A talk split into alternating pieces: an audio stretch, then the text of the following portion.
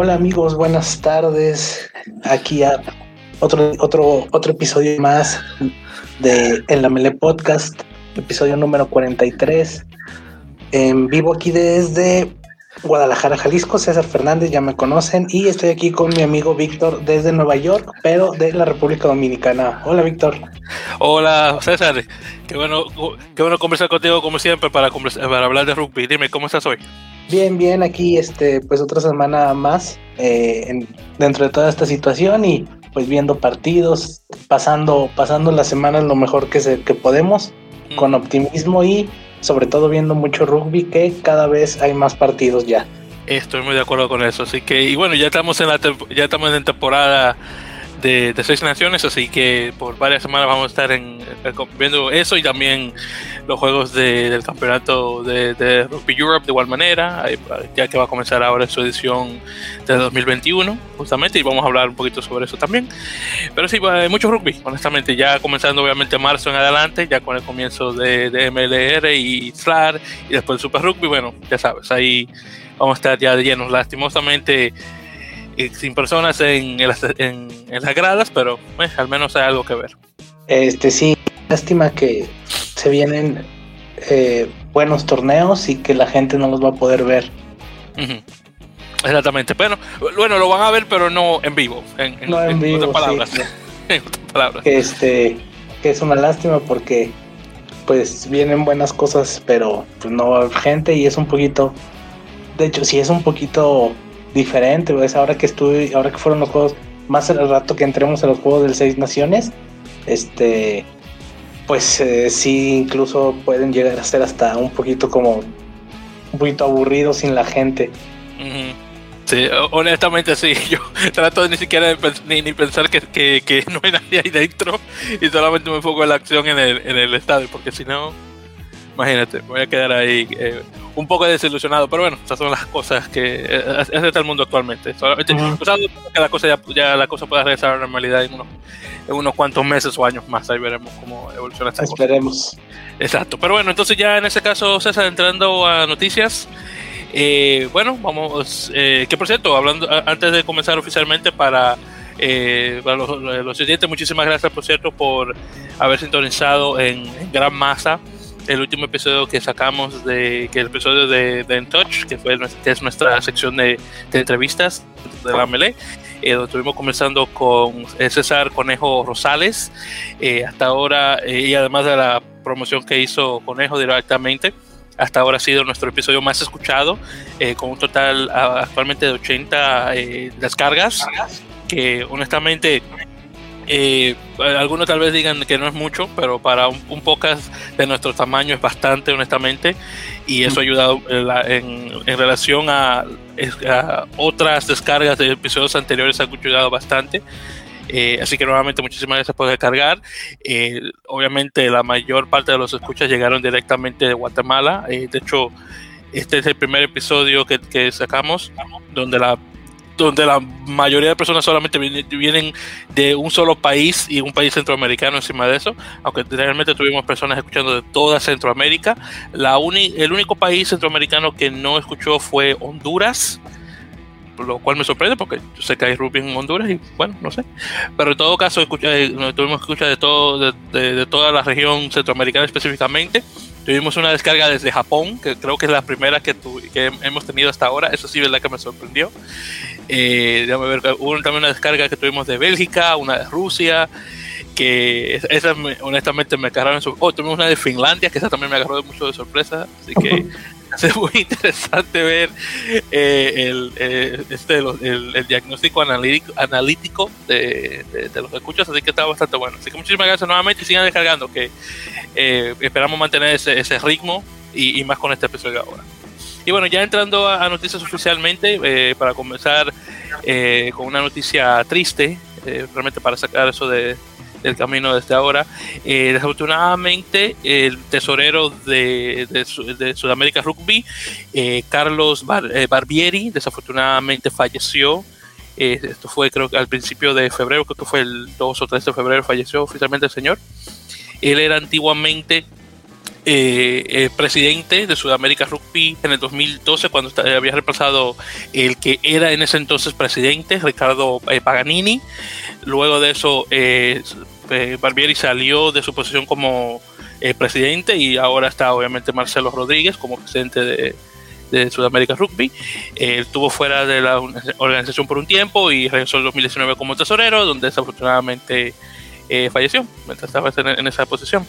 Eh, el caballero, eh, dentro del rugby, él jugaba de hooker, de talonador, específicamente para un equipo conocido como Taragüí en la provincia de Corrientes específicamente.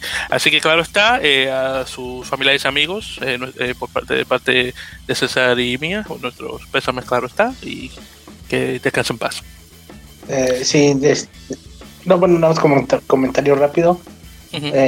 una de las pues personas que puso, bueno, ayudó a poner como la semilla cuando todo esto de Argentina, Rugby Championship, todo esto empezaba, entonces pues iba a quedar ahí este como en el recuerdo que él fue parte de los que iniciaron todo, todo este camino de la profesionalización del rugby argentino. Y mira cómo estamos ahora, y bueno, ya casi oficialmente 11 años después, cómo cambia la cosa en 11 años. ¿eh? Sí, bastante. Bueno, entonces continuando en ese caso, eh, una cancelación que honestamente no, no, es de sorprender. El campeonato juvenil sub-20 desafortunadamente se canceló por segunda ocasión. Eh, bueno, fuera de eso, ¿qué, decir? Eso y, el, y el, el, trofeo juvenil también sub-20, que ese es el, digamos, el mundial sub eh, B juvenil.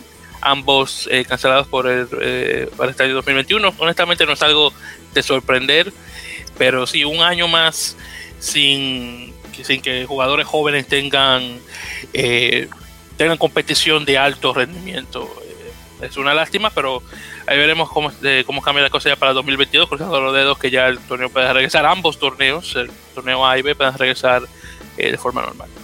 Sí, esperemos que sí. creo que todavía no tenía o no tenía sede, si no estoy equivocado. No, no, no, no, no este, creo, no. Pero eh, sí es eh, pues como un, un, bajón o una mala noticia porque normalmente los jugadores que juegan ese torneo lo juegan eh, a lo mucho uno o dos años, no, no son jugadores que puedan tener este más torneos de esa edad. Normalmente lo juegan una vez y para el siguiente año ya están en selecciones de desarrollo de, de, nivel mayor y esas cosas. Entonces, son dos años que dos generaciones eh, se perdieron la competencia que, este, que de alguna manera los lanzaba. Sí, y, ni hablar la cantidad de jugadores que ha pasado por ese campeonato que luego cae a jugar directamente para su selección nacional o para, o para otra selección nacional, eh, ya sea en relación a, su familiar o por residencia. Eh, muchísimos jugadores han pasado por ese torneo. Sí, sí, sí. Entonces, eh, el último que tuvimos, que fue el de Argentina, que, este, bueno, para mí fue uno de los mejores que he visto. en Ahí ganó Francia, creo, ¿verdad? Sí, ganó Francia. Y bueno, qué lástima que ni el año pasado ni este se va a poder jugar, ni tampoco el, el trophy, que es, como dijiste, pues como la división B. Y que la última vez eh, fue este, también era del 2019. No, no me acuerdo, creo que sí fue esa, la que es, eh, o la del 2018, no recuerdo, la que España perdió en la final. Sí, creo, sí, contra Japón. Samoa. O Samoa, bueno, Samoa. Sí, contra Samoa, pero perdió en, no creo que en tiempo extra o algo así. Sí, una, sí, una cosa así. Y, y bueno, también es este, es, es, es, es eh, triste porque ese torneo le daba a otras selecciones que no son precisamente del top la posibilidad de calificar al mundial sin, sin este sin tener que encontrarse a lo mejor con otros equipos que son más fuertes y que sí podían llegar, pero bueno, vamos a ver si el año que entra ya ojalá esté esto un poquito mejor y se puedan jugar y regresar a esa competencia. Exacto. Y bueno, entonces pasando de eso y hablando brevemente de rugby femenino, eh, eh, la selección de, rugby a 7 de Canadá anunció que su entrenador, John Tate, eh, fue eliminado eh, o despedido específicamente de su posición. Hasta ahora no se sabe la razón del por qué, hasta ahora no se ha mencionado la explicación directamente. Eh, pero lo que se dice informalmente por parte de la capitana, eh, eh creo que se llama ya Ghislaine, creo que se pronuncia el nombre de ella, el apellido Landry, eso es lo único que recuerdo. habían puesto una queja por parte de todo, de todo el equipo en contra de este caballero, no se sabe la razón del por qué. El caso es que eh, sí, lo sacaron de, su posición, lo cual es bastante grande, ya que estamos en año eh, olímpico. Eh, si todo sale bien con esto de las Olimpiadas en Tokio, que vamos a ver si verdad que sale todo bien claro. y se quedan obviamente sin entrenador y, claro, sin, la, sin el, tiempo de juego que, que, perdieron completamente durante 2020 y ahora parte de 2021 de igual manera. Eh, así que veremos qué tal. Eh, el equipo, a comparación del equipo masculino, el equipo femenino canadiense de rugby 7 ha dado muy, muy buenos resultados, eh, honestamente. ojalá que se pueda mantener de esa forma, ya si es que las Olimpiadas se llegan a dar y, ya si llegan a, a, escoger un nuevo entrenador para esa selección. Sí, no, no, no sabemos la por qué, pero para ser de la manera en la que se da y en el año en el que se da, probablemente a lo mejor sí es algo grave, pero bueno, hasta que no, no lo hagan público. E, exacto.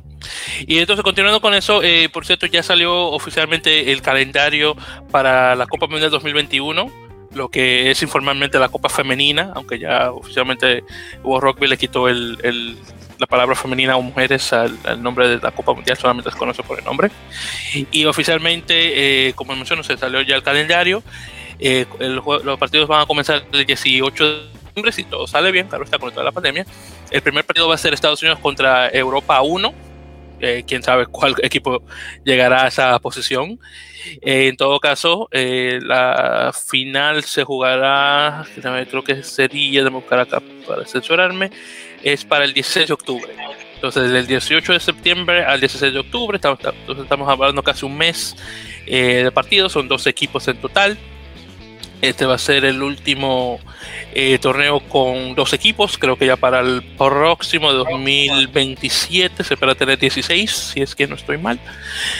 Así que ahí, veremos qué tal. Y es otro, otro, también torneo que ha sufrido mucho por toda la pandemia, porque hay Déjame ver, de los equipos, estamos hablando de 1, 2, 3, bueno, hay tres que aún no se saben específicamente qué equipo es, que es Europa 1, hacia 1, y el ganador del, calificativo final, esos, esos, son los tres que faltan, obviamente ya de los que están dentro en el torneo en sí, que son Estados Unidos, Canadá, eh, Francia, Sudáfrica, Gales, Fiji, Inglaterra, eh, Australia y obviamente Nueva Zelanda como, eh, como selección anfitriona. Así que quedan tres equipos más y bueno, y veremos cuáles los otros tres, si es que todo sale bien ahora en este año. Sí, el pues más que nada que retrasaron las, las, se tuvieron que retrasar las eliminatorias, este, para, si no me equivoco, mediados de este mes, más o menos mediados finales, se juega la eliminatoria de Europa, que este, eh, es bueno, España tiene dos juegos por ahí de local, que España es de los, de los equipos favoritos para ganarse el Europa 1. Eh, este, y bueno, los asiáticos, que es decir, no sé cuándo se va a jugar. Y, eh, y bueno, el califica, eh, la, calificación por el playoff, que es, bueno, primero Colombia tiene que jugar con Kenia y después el ganador entonces va al playoff, que también todavía le faltan equipos. Entonces, pues este eh, vamos a ver quiénes, quiénes se pueden eh, colar ahí al mundial. Sobre todo vamos a ver, es que, eh, ojalá pudiera, puedan llegar equipos que no sean los mismos para poder ver a alguien diferente. Por ejemplo, yo, yo, tengo muchas ganas de ver a ver si Colombia puede llegar, aunque bueno, es un poquito difícil. Este, pero, pero bueno, para que no sean siempre los mismos y esperemos que si no es en este, pues en el próximo que ya va a haber un poco, ya va a haber más equipos, puedan entrar selecciones que no siempre están. Exacto. Ya a mí me encantaría ver, por ejemplo, un, así como para darte dos, dos equipos aleatorios en, en una Copa Mundial de Rugby, un Colombia contra India. Imagínate eso. Sí, ojalá, ojalá eso es lo que yo siento que al rugby en general, quitando un poquito el Sevens, porque el Sevens pues sí es un poco más fácil por la cantidad de jugadores, este, como decían por ahí, eh, juntas 12 buenos atletas y las enseñas a jugar y puedes competir más o menos a un buen nivel. Exacto. Este, que es, por ejemplo, más o menos este, Jamaica lo que ha estado haciendo últimos años. Eh, pero, por ejemplo, en el 15 sí creo que todavía, como ya lo habíamos comentado antes en, en otros episodios, creo que es lo que le falta al rugby, poder abrir un poquito o que no sea tan complicado para los equipos llegar a esos torneos, porque pues también es porque más gente va a ver, o sea, va a haber más gente que se involucre. Eh, si, por ejemplo, eh, algún equipo como Colombia, como Kenia, como los que no son los de siempre, los Países Bajos, pueden llegar, pues es abrir mercados nuevos para que la gente se interese. Exacto. Sí mismo, mira, por ejemplo, en, al menos Rupia 7, las chinas, lo que no, no, te voy a decir que son número uno, pero al menos están ahí, están presentes. Un, equipo de, un país con una población tan grande, igual que la India, eh, pues tener esas dos, eh, eh, esas dos selecciones femeninas ahí para comenzar y luego eventualmente empujar a las masculinas de igual manera sería buenísimo. Sí, aparte le quitas lo, lo monótono al mundial, a los mundiales, porque eh, siendo honestos de alguna u otra manera, aunque si es el mundial, pues de repente a veces llega a ser un poco tedioso que son los mismos siempre. Es verdad. de, repente, son los mismos y por ahí tienes a un Uruguay o a un Rusia que pues es como que de repente te dan lo nuevo o lo fresco, pero si todo sigue igual, Uruguay probablemente vaya a seguir calificando porque está, está en buen momento y, su proceso parece que va bien. Entonces a lo mejor se va a hacer un equipo más constante, entonces ya va a ser otro equipo que a lo mejor puede volverse a ser del grupo de los que siempre va y ya no vas a tener como ese equipo diferente. Eso es lo que a lo mejor esperamos que pase a lo mejor ahora con Colombia, porque por ejemplo en el Mundial Femenil hasta España es recurrente, entonces este no sé, un Colombia, un Kenia, este algún otro tipo de equipos que pues también llamen la atención para, para ver. Exactamente. Mismo. Y justamente hablando de mundiales, que me era para, hacer esa pequeña transición, eh, justamente eh, World Rugby ya comenzó, eh, ya comenzó abre puertas al proceso de, elección de anfitriones para las Copas Mundiales de 2025 y de 2025 a 2031 específicamente. entonces se espera que para mayo de este año las, las naciones que estén interesadas en ser anfitrionas de, una Copa Mundial del 2025-2031, eh, pongan obviamente su, su, pie delante. Y ya luego de eso, para el mayo de 2022, lo que es el Consejo de, de, la World Rugby, votar obviamente en, en, esas elecciones, ya para tener eh, para saber exactamente cuáles elecciones van a estar auspiciando eh, los torneos que vienen ya pronto. pues la de para la del 2027 pues ya sabíamos por ahí que Rusia y Australia eran, parece que son los que se van a pelear la candidatura. Eh, siendo honestos, mm, entiendo lo de Rusia, pero no creo que sea tan exitoso como hacerlo en Australia. No, para nada. Eh, no, no, es, es un, o sea, no creo que la gente local no va a ir. Este, no es como Japón, que ahí fueron todos, no importa si les gustaba o si sabían o no. Y bueno, yo preferiría, o esperemos que pueda ser en Australia. Y la del 2031, aunque no, no han dicho pues nada como oficial, pero sí, me, o sea, sí creo yo que ya es como necesario o ya es inminente que pueda ser en Norteamérica. Estoy de acuerdo también. Sería muy gracioso tener el, el, mundial en, en, Norteamérica antes de tenerlo en Sudamérica. Es que pues es que Estados Unidos tiene la infraestructura. O sea, Estados Unidos es de los países. Yo, yo siempre he dicho que hay tres países que tú les puedes decir por cualquier razón. Mañana tienes que hacer el mundial de tal deporte y lo pueden hacer. Uno es Estados Unidos, el otro es Inglaterra y el otro es Japón. son los tres, sí, son los tres que si mañana les dices, oye, este, eh, por ejemplo, Qatar no va a hacer el mundial de fútbol, necesitamos que lo hagas tú mañana, te dicen sí y, y, lo hacen bien. Entonces, es verdad eso. Este, entonces, esa es una de las razones por las que en, por las que en Sudamérica, pues no, no creo que sea opción todavía. O sea, y el único país, pues sería Argentina, pero eh, uno, los estadios, pues no son nada, nada comparables con los de Estados Unidos. Y pues ni la infraestructura, ni nada de eso. Entonces, yo creo que Estados Unidos ya es, o sea, es como sabemos que va a pasar, pero no sabemos cuándo. Entonces creo que ya es inminente que le debe de tocar alguno y, estoy seguro que pues sería un éxito completo. Exactamente. E, e, eso, es lo que se espera de, acá arriba de igual manera. Eh, y bueno, de, acá, de, aquí al 2031, que estamos hablando ya de 10 años, cruzando los dedos, es posible que todo pueda salir bien en relación a, al, al, a Rugby, obviamente, y cómo evoluciona el deporte eh, dentro del interés nacional. Entonces hay que ver qué tal, pero sí es posible que pueda que se puedan las cosas, pero honestamente no, yo no, no, tengo mis ánimos muy altos por si acaso.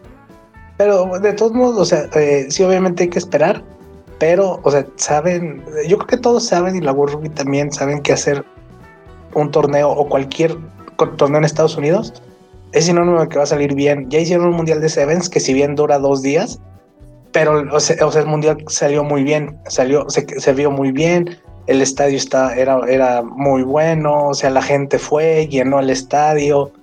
Entonces, pues tienen hoteles, tienen eh, infraestructura de transporte, tienen todo, todo, todo para hacer siempre muy buenos eventos. Y también yo creo que va a depender, digo, va a depender de cómo salga o va a ser como para que la World Rugby se termine de decidir si es que en el 2031 Estados Unidos se candidatea, eh, pues cómo se, se cómo, cómo, sea el Mundial de Fútbol en el 2026, que va a ser allá. Yo creo que si la World Rugby ve eso y ve que también les va a salir, probablemente a lo mejor no tenga mucho que decidir después y, pues yo creo que es lo más lógico. Mm.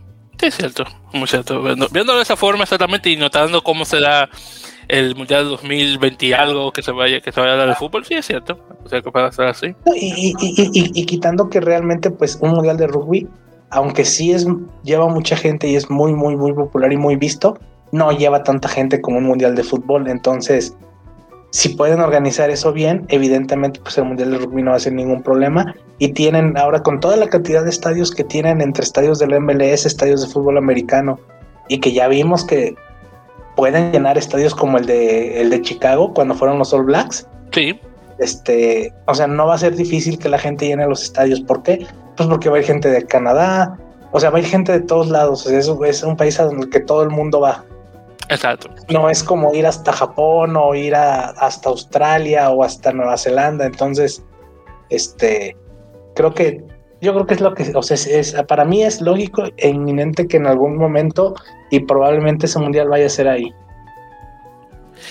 Y bueno, entonces en ese caso ya continuando en ese caso, eh, eh, por parte de, del Observador, que es una publicación uruguaya, o uruguaya, debería pronunciarlo, me imagino en este caso, eh, uno de los reporteros, diría yo, o, bueno, sí, reporteros diría yo exactamente, que es Ignacio Chance, saludos por, por cierto para él, informó que Uruguay va a tener partidos contra Gales en junio y Rumanía, Italia y Tonga en noviembre. Más obviamente las clasificatorias del Mundial en junio y octubre contra Norteamérica de igual manera, eh, lo cual honestamente para Uruguay tener un calendario de esa forma está buenísimo porque obviamente eh, bueno, lo de Italia ya se había mencionado, pero en el caso de que también van a tener Gales encima de eso durante junio, buenísimo para una, una selección de ese tamaño que como comenzó a como está ahora, nada mal. Sí, aparte es un, pues o, eh, como ya habíamos también comentado, es la, pues coincide con la gira de los europeos a jugar eh, con Argentina y era, era este muy lógico que se pudiera buscar un juego con, con Uruguay, que está ahí también a, un lado. Exacto. Y pues también le sirve al equipo europeo, bueno, en este caso Gales, para a lo mejor eh, poner a los jugadores o, ver a los jugadores que a lo mejor no va a poner a jugar contra Argentina o van a tener menos actividad. Y, bueno, a Uruguay obviamente que le va a beneficiar. Eh, lo único, la última vez que me acuerdo que se hizo algo así, no contra Uruguay, pero Inglaterra jugó un partido contra Sudamérica 15 antes de jugar contra Argentina. Sí. Y bueno, eh, el juego lo ganó, lo ganó Inglaterra pero es un buen este es un es un buen partido ojalá que Uruguay le pueda sacar provecho y también los otros que ya anunció eh, sobre todo el juego con Italia. Yo tengo muchas ganas de ver ese partido, que viendo lo que es Italia este año, pues quién sabe qué pueda pasar. Estoy, muy de acuerdo con eso. Italia siempre, bueno, siempre todo el mundo dice que Italia es, una, una, selección de, nivel 1.5, eh, que está entre el, nivel 1 y el, nivel 2. Eh, mira, por ejemplo, hace unos años, ni siquiera con la, con la digo, ni siquiera con el, rendimiento que tiene ahora, Estados Unidos casi le ganaba perdieron de 20 a 18, perdieron por dos puntos. Imagínate ahora, con ese, en un equipo de Estados Unidos ahora, con esa, esa eh, selección de, Italia de ese tiempo, seguro le gana. Sí, este, bueno, entonces, pues sí, sí, viendo eh, eso que dices y, viendo cómo está el rugby italiano, pues quién sabe qué puede pasar. Creo que Uruguay le puede sacar mucho provecho, sobre todo al de Gales y al de Italia, porque los juegos, pues con, con, bueno, el de Tonga también, no es común que jueguen con Tonga. Eh, pero por ejemplo, juego pues con Rumania hace mucho que no juegan, pero es un rival que conocen. Y también teniendo en cuenta que Rumania no viene tan bien, creo que Uruguay le puede ir muy bien en este año, sobre todo a subir puntos en el ranking con todos los partidos que va a jugar. Pues hablando de Rumanía, eh, wow, eh, se tuvieron una tuvieron un, buen partido esta semana el hecho de que no pudieron jugar y no porque no quisieron sí. Que para, para los que no sabes es el, eh, para los que no saben, eh, Rumanía estaba supuesta a jugar esta semana contra Bélgica, pero el gobierno belga prohibió a la selección salir del país por esto del COVID. Entonces, obviamente, por eso tuvieron que obviamente de, rendirse, eh, en pocas palabras, y dar la victoria a Rumanía. Exactamente, renunciar al, exactamente, renunciar al partido. que bueno, no, no, no, tanto por eso lo mencionaba, pero también es porque esta semana eh, la Federación eh, Rumana de, Rugby. Eh, ah, bueno, han salido varias noticias desde allá. Una es el hecho de que han, creo que es algo sobre el, el, el, el estadio donde juegan, que se le conoce como el, estadio del, Arco del Triunfo, que está en Bucarest, que por cierto fue un, es un estadio que, le, si mal no recuerdo, la, la, tierra o el estadio sí se lo donó el antiguo rey de Rumanía a la Federación Rumana de Rugby y tienen jugando ahí más de 100 años. Bueno, el caso es que eh, lo que creo que lo que es que el gobierno está tratando de quitarle el estadio a la federación para que puedan poner más partidos de fútbol, que de todos modos el fútbol sí vende más en Rumanía, como la gran parte de, Europa. Y obviamente eh, las, eh, la comunidad de rugby de Rumanía ha salido fuerte, obviamente, contra eso. Ojalá que todo salga bien, porque honestamente, una de las pocas, eh, eh, unas pocas selecciones que tienen, que tienen un estadio para ellos solo. Así que eh, a excepción de Inglaterra, claro, con, con Twickenham. entonces, podemos decir que el, el, este, el, estadio de, de la de Triunfo sería como la Catedral de Europa del Este hasta cierto punto en relación a rugby, así que no está nada mal. Y otra cosa también que salió fue la presentación de, de, de, las camisetas de este año. Y, la, bueno, ya yo ya veo que ya, ya, veo que ya a lo que me refiero, César. Es que para, por cierto, para que para que no han visto, recomiendo buscar eh, por Twitter eh, las fotos de la presentación. Creo que es la, la, la, la, camiseta de cuando juegan en casa. Wow, una cosa fea. Esos colores. Eh, yo, no, yo honestamente, yo soy fanático de lo llamativo, pero eso es demasiado llamativo. Son unos colores que no pegan para nada honestamente la única camiseta que me gusta es la blanca, que, que, es la, más regular. La, más bonita, es esa porque es la más regular, es la más estándar, honestamente. pero esta, camiseta está fea, de verdad. sí, no, yo cuando la vi, no, no, no, no, o sea, no está fea, está, no tiene, no, no, no. No, no. Ah, yo recuerdo justamente por Twitter estaba viendo una, una imagen de las camisetas que tenían Canadá en los años 90 con las camisetas viendo cuáles son las más feas de las dos. No, no, no, no, no, no, no, no, no. Yo no sé, ¿cómo que le pasa a alguien en la cabeza un diseño como ese? Y dice, oye, eso está bueno para una, una selección de rugby. Sí, a lo mejor, a lo mejor lo hacen los nuevos que acaban de entrar a trabajar a la empresa, o no sé. Exactamente, así que, no, que no, tienen, no, tienen idea de lo que es este diseño gráfico y por una como esa, no, no, no, no, no, no. Te digo que yo, a mí me, yo, yo me, y lo bueno, por cierto, eh, fueron dos, habían dos jugadores ahí El otro, el que estaba en la, camiseta está feísima, no sé, no, honestamente no lo conozco de nombre. Y, yo creo que es la primera vez que lo veo cara. Pero el otro que estaba ahí, que es el capitán del equipo, Florin Flyku, uno de mis jugadores favoritos. Eh, yo dije, ay, qué bueno que pusieron a Florin en el blanco y no en, este feísimo. Porque un jugador de la talla de, ese hombre, poniéndolo en, esa otra camiseta, no, no le hagas eso. Puede ser al otro tipo, pero no a Florin. Así que al menos eso es lo único bueno que hicieron. pero fuera de eso, nada más. y bueno, ya, con este tema y saliendo de Rumanía, eh, claro está, eh, un, un, primo lejano hispano, claro, está en esa parte de, Europa. Eh, hablamos, y bueno, justamente que estamos hablando de Europa, nos vamos a quedarnos en la península, hablar un poquito sobre los Leones, España específicamente. justamente esta semana, hoy, donde estamos grabando, España jugó contra Portugal en la última jornada del, del Europe, el Rugby Europe Championship de 2020, porque obviamente se tuvo que pasar por todo el COVID. Entonces, la última jornada ahora para ya luego comenzar el 2021 como se debe, creo que en dos semanas o la semana que viene, algo así. El caso es que eh, España estuvo jugando, creo que fue en el estado de la Universidad de Madrid, en la Complutense, si mal no recuerdo y le ganaron a Portugal por 25 a 11. En ese partido estuvo eh, un caballero que había mencionado unas cuantas veces anteriormente, Bautista eh, Güemes, el, el, el, argentino del, ¿de cuál equipo? del Cuba, del club, eh, club, Universitario de Buenos Aires, de 30 años, eh, la apertura, que estuvo jugando ahí en ese partido y anotó, ver, son, anotó 15 puntos en, de esos 25, así que, así que los otros 10 fueron obviamente los otros jugadores. bueno, a mí personalmente me gustó el, partido, y, más porque España ganó, obviamente.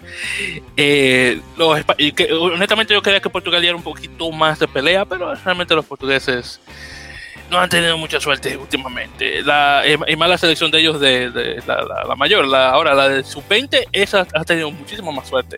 Desafortunadamente con esto de la pandemia, quién sabe cómo estarán cuando regresan, pero en estos últimos años la sub-20 de, Portugal sí que ha dado muy, muy, buen, muy buena progresión. sí, aparte Portugal viene eh, otra vez, viene hacia arriba otra vez como en crecimiento. Que no se nos olvide que hace unos dos o tres años estaban en la segunda división de, del campeonato europeo. O sea, jugaban con, Países Bajos, con Suiza, con Polonia. Y porque tuvieron un bajón después de calificar el Mundial 2007 y que estuvieron algunos años en el circuito mundial de Seven, después de ahí tuvieron como que un bajón, se perdieron este, algunos, algunos años.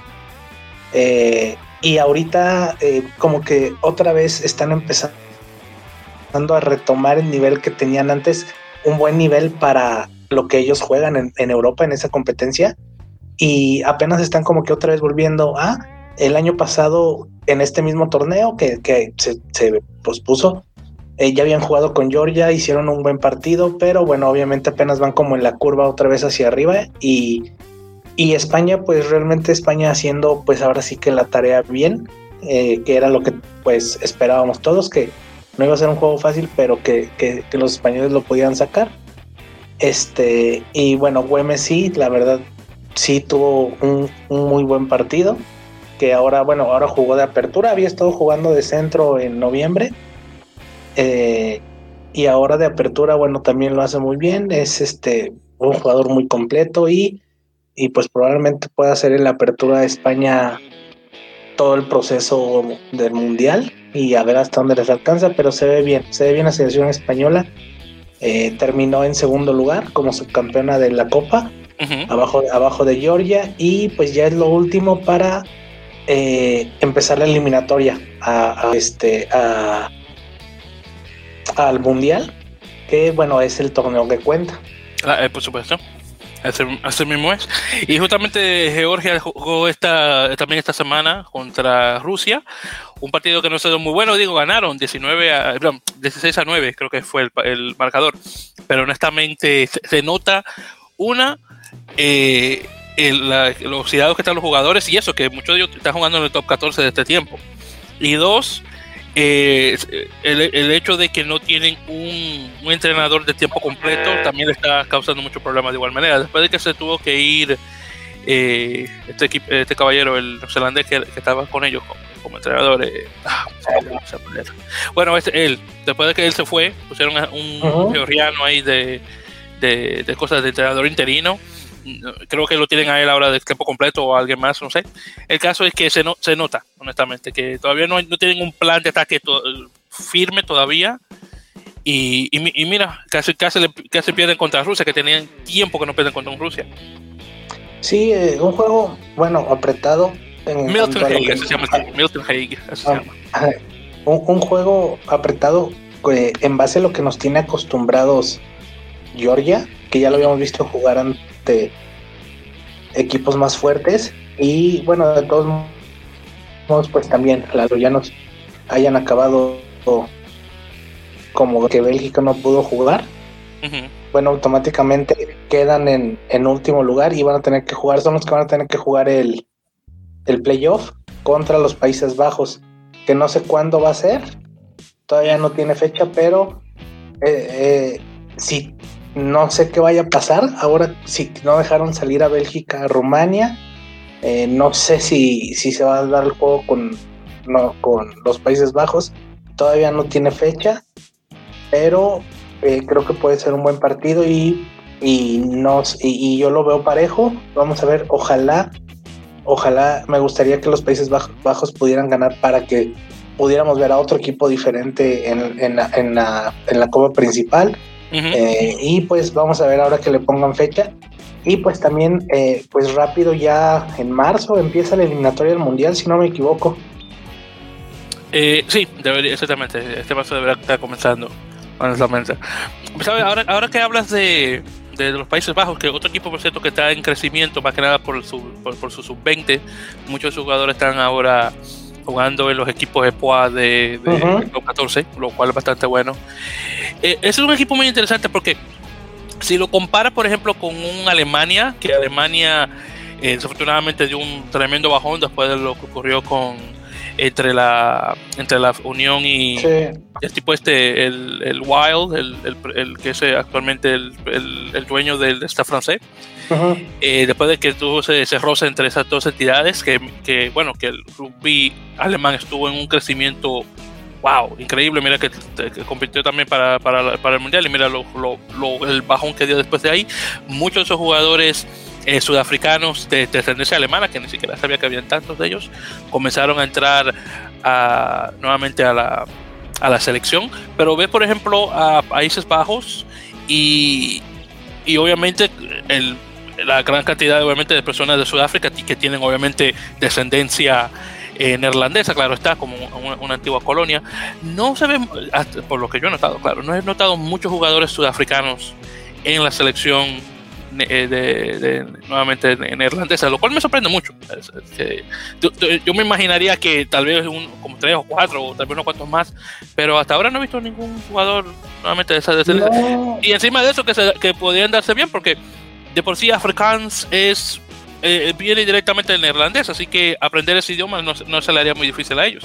Sí, no, no hay tantos. Eh, desconozco en sí la mayoría de que si tengan algún tipo de, ascendencia. Lo que yo sabía es que el 9 es argentino.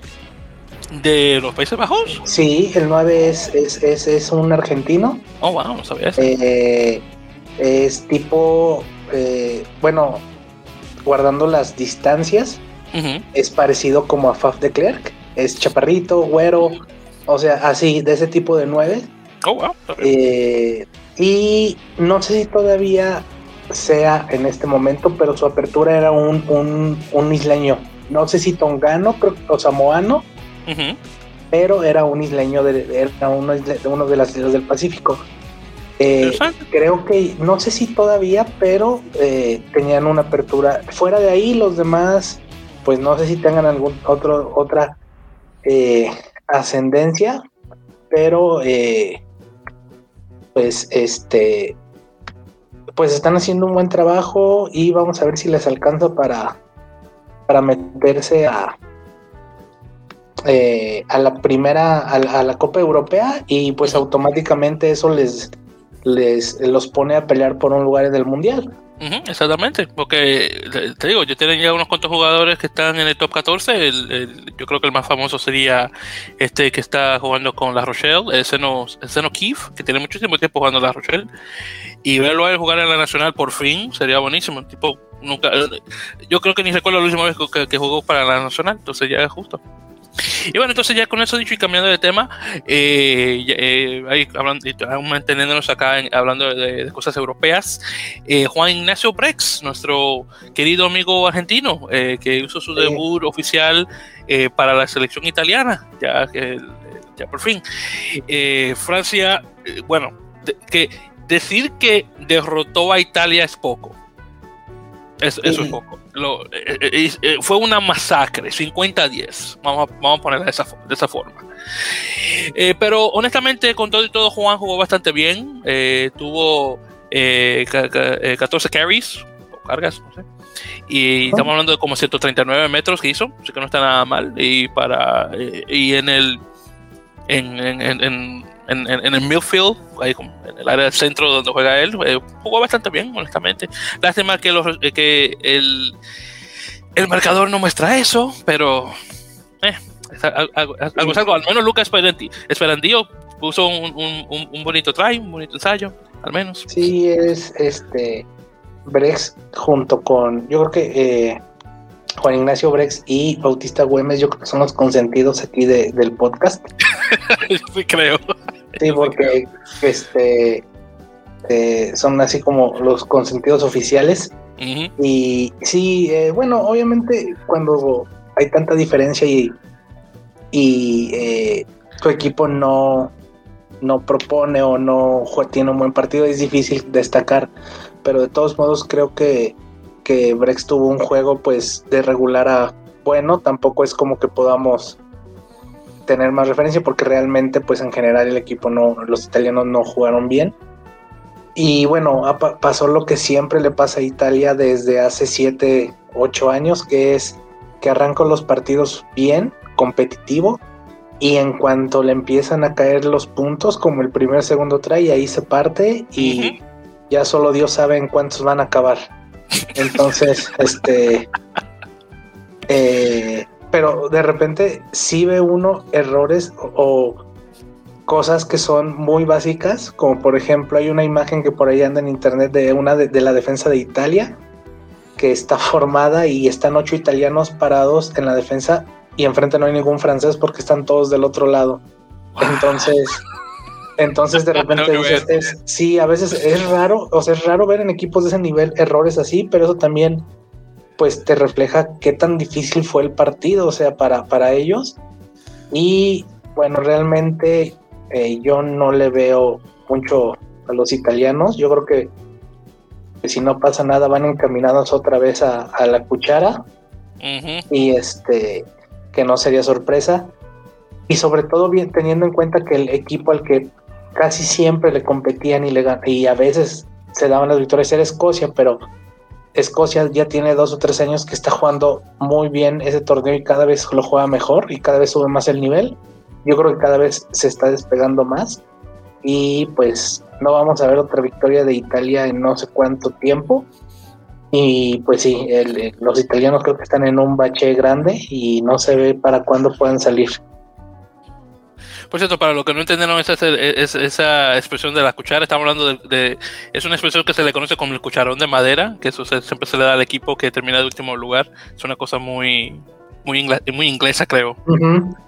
entonces. Sí, sí, sí, literal. Es una cuchara de madera. Sí, sí, sí, sí, sí, un spoon, un cuchara. Sí, exactamente. así como suena por, si alguien. Por si, sí, por si alguien cree que es así como. O alguien que piense que es como un un mote o algo, o sea, no, literal es una cuchara de madera. Entonces, Italia tiene muchas. Ah, wow. Desde que comenzó el torneo en el 2000, bueno, yo ni, siquiera me quiero, ni, me quiero poner a contar en 21 años cuántas, cuántas han tenido, pero son... Sí, demasiadas. Yo honestamente, Italia, cuando Italia juega, yo siempre le voy a, Italia. ¿Por qué? Porque ah, yo siempre me, me, gusta echarle porras al, al, al, al pequeñito, al, débil, porque alguien tiene que hacerlo, honestamente. Y cuando Italia estaba jugando ahí con Francia, yo le estaba echando porras a ellos, honestamente. Aunque, aunque tú eras por 50 puntos, honestamente. Y, y mira, ahora que haces esa, esa comparación con, con Escocia, César, es una cosa muy interesante, interesante porque esos son dos países, Italia y Escocia, que, que son muy similares. Si estamos hablando de equipos profesionales dentro del país, los dos juegan en la misma liga, en el, Pro 14. Escocia tiene dos equipos, Italia tiene dos equipos. Eh, y los dos, eh, obviamente, Escocia está en el norte de Gran Bretaña, obviamente otros equipos italianos están en el norte de Italia, aunque, es un país bastante grande, claro está. Entonces, eh, el, la liga menor italiana, por lo que he escuchado, es de buen nivel. No sé si es un nivel mayor a una división de honor española, pero por lo que he escuchado es de, un buen nivel.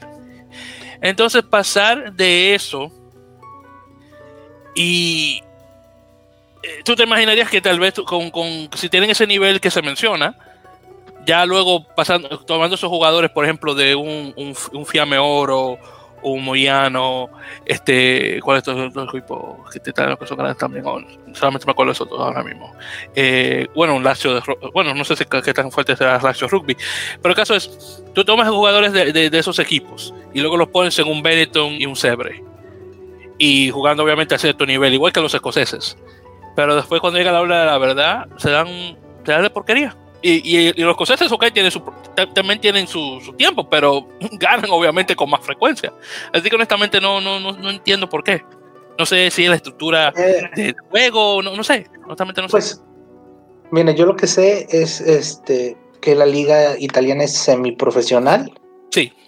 No es completamente profesional, entonces quiero creer que pues les cuesta el cambio de, de nivel. A lo mejor hay buenos jugadores italianos en la liga y de repente los cambias a un nivel profesional ya de pues que son 100% dedicados a eso y que juegan contra otros jugadores que se dedican a eso, creo que eh, a lo mejor por ahí va un poquito el este la dificultad. Y,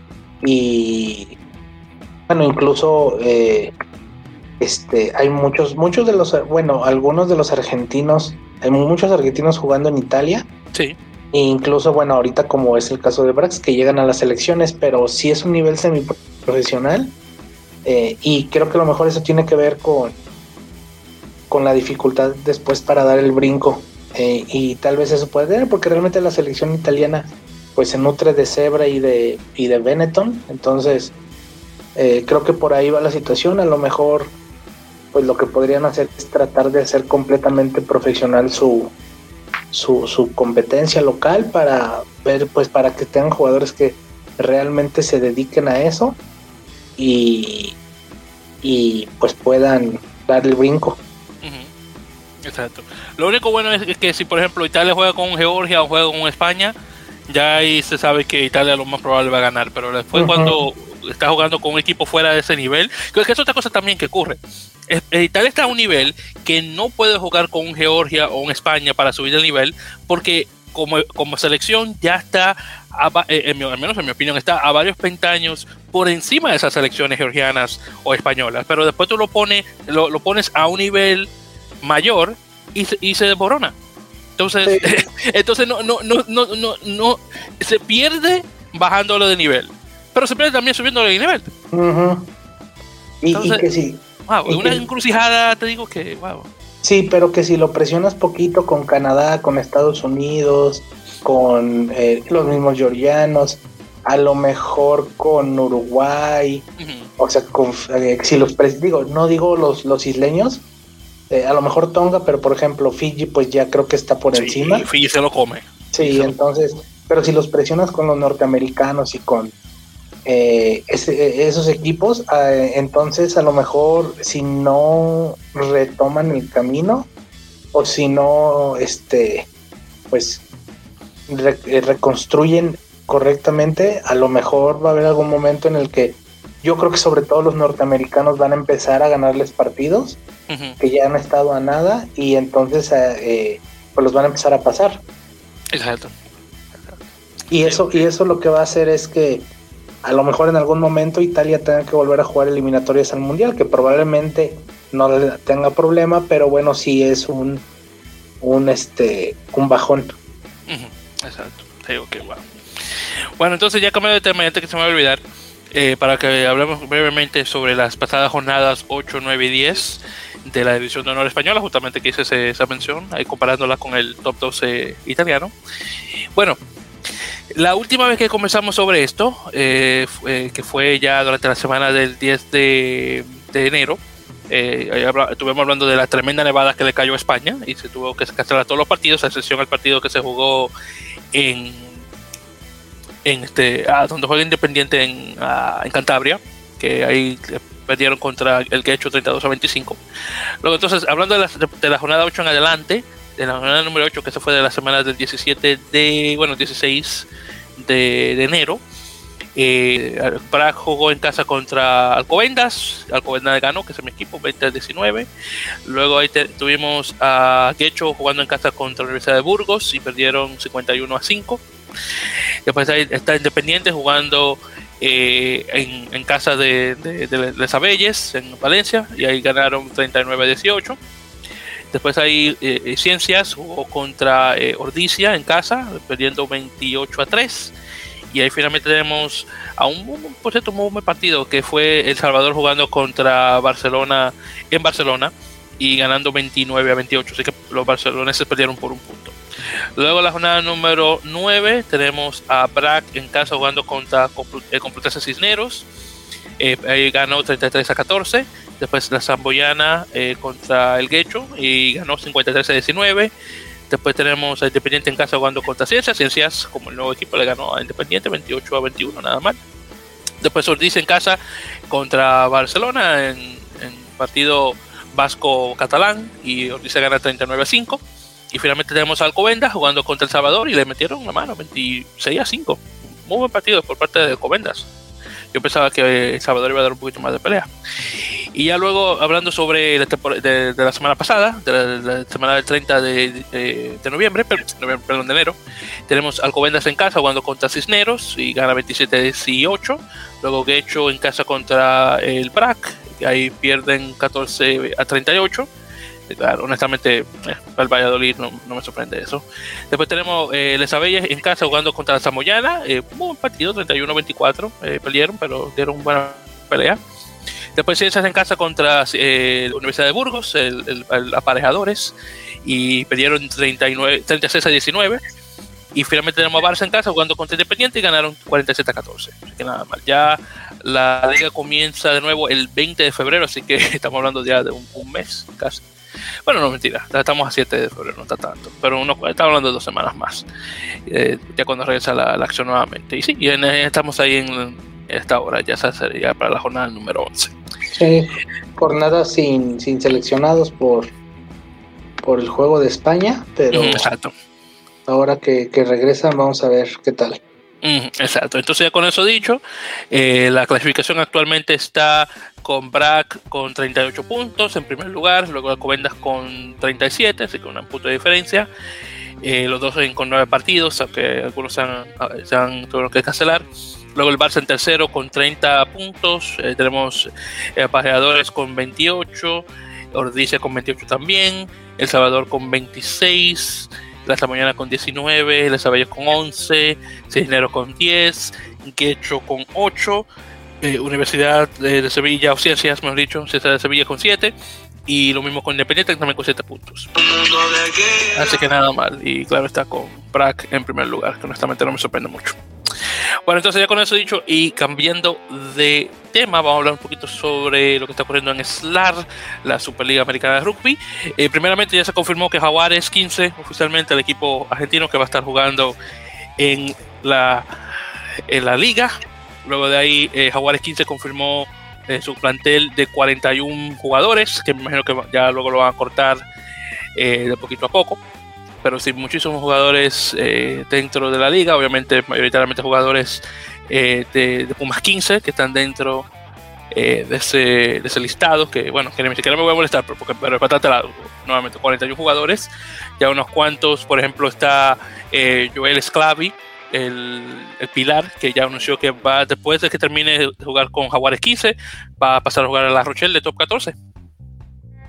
sí, pues el, el éxodo ahora sí que este, el éxodo argentino de, los remanentes de Jaguares, Jaguares 15, de todo el sistema profesional de, de la UAR que se, se, pues está buscando ahora sí que equipos en otros países que pues sean mejores opciones y, eso es lo que estamos viendo ahorita. Exacto. Luego de ahí entonces también tenemos, eh, déjame ver qué está más. Eh, también la noticia que Marcelo Rodríguez, eh, que lo mencioné brevemente eh, cuando estaba hablando de Carlos Barbieri, el, nuevamente el actual presidente de Sudamérica Rugby, está, ya ha sido postulado como nuevo, sería presidente de la junta directiva, creo que es de, de, Sansar, lo cual no está nada mal. La decisión se tomó este lunes, el lunes de esta semana pasada. Así que felicidades a Marcelo que toma nuevamente la posición de, presidente de la salsa, quitándole el, título al caballero este sudafricano, no me acuerdo cómo se llama. Sí, este, a ver qué tal. Eh, pues digo, ya, eh, ya no hay Super Rugby, entonces yo creo que si en algo puede beneficiar a Argentina va a ser la selección. Exacto. Y luego de ellas por fin salimos de dudas, eh, querido César. Ya por fin conocemos el nombre de la franquicia brasileña en SLAR y es un mejor nombre que Corinthians. Se va a llamar Cobras Brasil Mucho mejor. Así que sí, ahora estamos oficialmente con Cobras Brasil 15, que va a ser el nombre oficial del equipo. Honestamente, me, gusta, uno me gusta el logo, dos me gustan las camisetas. En particular la camiseta que es mayoritariamente blanca con las líneas verdes. Esa es mi favorita. Así que no tengo ningún problema con, eh, con, con el logotipo ni el nombre. Así que solamente les dando las mejores sueltas a los brasileños que por fin ya tienen un nombre que, que, usar, así que eso, eso es lo mejor, honestamente. Bueno, luego de ahí, eh, sí, ah, ah, perdón, dime. Sí, no, nada más este, sí, la verdad se ve mucho mejor. Eh, el nombre, los colores y, y, pues creo que es una identidad. Corinthians, pues no era una identidad de rugby, era de fútbol. Y creo que ahora con este nombre, estos colores, pues a mí me gusta mucho, me, me gusta más que Corinthians. Sí, te digo que honestamente, eh, porque el hecho de que eh, estuviera conectado con Corinthians, honestamente, como por ejemplo con Peñarol eh, en Uruguay, honestamente no tengo ningún problema con esto. Por ejemplo, soy a mí, aunque no me gusta mucho el fútbol, en, lo que se trata de, por ejemplo, de, fútbol uruguayo, yo soy de ese Peñarol, yo le voy a los Carboneros. Así que honestamente, cuando escuché que los Carboneros iban a estar en rugby, yo estaba bastante feliz porque dije, oh, bueno, un equipo que conozco. Eh, pero sí, sí, honestamente, si el equipo uruguayo hubiera tenido un nombre completamente diferente, a mí honestamente no me hubiera importado. Honestamente, pero el caso, el caso que se llama Peñarol no está nada mal, porque ya parte del club y Peñarol es un es una eminencia en el deporte uruguayo en su totalidad, no solamente fútbol, pero también en baloncesto de igual manera. Eh, sí, entonces, este, sí, yo voy muy de acuerdo. Suena bien que a lo mejor un equipo de fútbol te preste el nombre como Peñarol, como, eh, como incluso, bueno, se tiene previsto Nacional después o, el de Olimpia. Sí, pero no en este caso con lo de los brasileños creo que sí estoy de acuerdo en el cambio. O sea, sí me gusta el cambio. Sí, completamente de acuerdo. Y nada, estando de sueltas a esos. Luego de ahí, hablando justamente de Olimpia, otro equipo de, fútbol eh, conectado con el rugby, Olympia Lions, que confirmó su eh, plantel de jugadores. Eh, que nuevamente, me imagino que esto es para comenzar y ya luego, cuando comience la liga, ya lo cortarán o no sé cómo van a hacerlo. Pero total, un total de 42 jugadores. De esos 42, 20 son paraguayos y 22 son argentinos. Así que no está nada mal. Eh, un gran número de jugadores eh, eh, paraguayos que me imagino tal vez no, van a jugar tanto como los argentinos, pero de todos modos que bueno, tener un número casi la mitad del, plantel completo es nacional. Sí, eso es, eso es bueno porque si bien ya habíamos dicho que el año pasado pues eran demasiados argentinos y fillanos y este jugadores de otros países, creo que este año hacen eh, también las circunstancias yo creo que obligan a lo mejor menos hay menos dinero eh, hay menos recursos pero eso obliga a que tengas muchos jugadores locales y eso va a ayudar mucho al crecimiento exacto luego de ahí también tenemos eh, las noticias en relación a, a que Segnam también confirmó su plantel, actualmente de 40 jugadores, 35 chilenos y 5 argentinos, de igual manera. Muy bueno ver eh, tenerlo de esa forma. Eh, uno de los jugadores que se unió al equipo eh, de, alto nivel, eh, Ramón Ayarza, que tiene muchísimo tiempo jugando en Europa, tuvo un tiempo jugando en Bayón, entre Top 14 y Pro de 2, luego de ahí estuvo jugando también en Mountain y Carcassonne también en Pro de 2, y luego en otro equipo que se llama la, la, la Vulc, creo que se pronuncia en francés, que juega de Federal 1, luego de ahí él pasó, después de jugar con, con, con esta persona, con con Bayón o con Bayona. Ahí pasó a jugar con Anglet, que también en Federal 1. Y estuvo ahí un tiempo y bueno, ya firmó oficialmente con su, eh, con, su equipo nacional específicamente. Y bueno, qué bueno verlo pasar de Europa directamente a, el regreso a Chile. Eh, pues sí, es... Mm, a lo mejor uno pensaría que no sería tan normal, ¿no? Que regresaran a jugar a sus países ya estando en Europa, pero bueno, a lo mejor tiene mucho que ver que pues es su país y el crecimiento a lo mejor puede ser bueno y bueno están cerca de su familia de su entorno entonces creo que se debe a eso porque eh, a lo mejor bueno no sé si se deba tanto a lo mejor al dinero a lo que les pagan porque bueno muchas veces en las segundas o terceras divisiones de Francia a lo mejor no pagan tan bien y a lo mejor el sueldo es pues equiparable al de aquí y pues tener estar aquí cerca pues creo que es más cómodo también. Sí, por supuesto, claro. Este, hay, por cierto, hablando de eso, también hay otro jugador eh, chileno también que estaba jugando con él en Bayona. Este, ah, no recuerdo cómo se llama él. No sé, que no, honestamente no sé qué ha pasado con él. Y no, ahora no recuerdo, eh, porque está, era Ramón Ayarza. Ah, el otro no recuerdo. No recuerdo cómo se llama. Que también estaba jugando en Bayona junto con él. Y creo que regresó, no sé. Pero ya luego, si me. A veces recuerdo el nombre, ya luego lo, lo voy a mencionar pero, pero por mucho tiempo ellos fueron los únicos jugadores chilenos que estuvieron jugando eh, de profesional en Europa, por mucho tiempo. Sí. Eh. Digo, si te acuerdas del nombre me lo dices, pero honestamente no me llega. No, tampoco, tampoco me acuerdo, pero este, bueno, si sale por ahí, ahorita lo comentamos. Exactamente. Eso mismo. Bueno, entonces en ese caso, continuando, Peñarol también eh, eh, eh sacó con su, o salió, por dicho, con su listado de jugadores, eh, domésticos, un total de 39 jugadores. Eh, eh, ya ahí luego averiguaremos cuántos de ellos van a ser argentinos, pero uno que sí que, se, que firmó con Peñarol fue Conrado Roura. luego de ahí, ya luego diremos las razones por qué, un jugador que estaba ligado con el equipo de, de Dallas Jackals. pero sí, ya después de lo que ha pasado con el equipo, que ya luego lo mencionaremos, eh, él ha pasado ya de, Dallas a jugar directamente con Peñarol, uno de varios jugadores eh, argentinos que van a estar en, la franquicia uruguaya. Otro jugador también eh, uruguayo, que, no, me, no, me, di cuenta si está en, en, esos 39 domésticos, tal vez no, es Facundo Gatas, que juega para, para Hindú, específicamente en Buenos Aires y también se, se, uno, se une al equipo eh, directamente, así que nada mal. Eh, también, de hecho, hay otro jugador eh, argentino que es, bueno, son varios, de hecho, ahora que me doy cuenta, está Facundo Pomponio, que firma con Payarol desde Ciencias de Sevilla.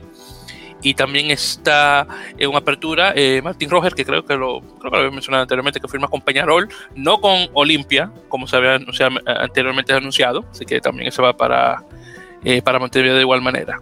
Así que hasta ahora son esos tres, eh, Conrado Roura, eh, nuevamente eh, eh, Facundo Pomponio y Martín Roger. Hasta ahora los tres argentinos que se han confirmado que van directamente a jugar con Peñarol. Así que veremos qué tal.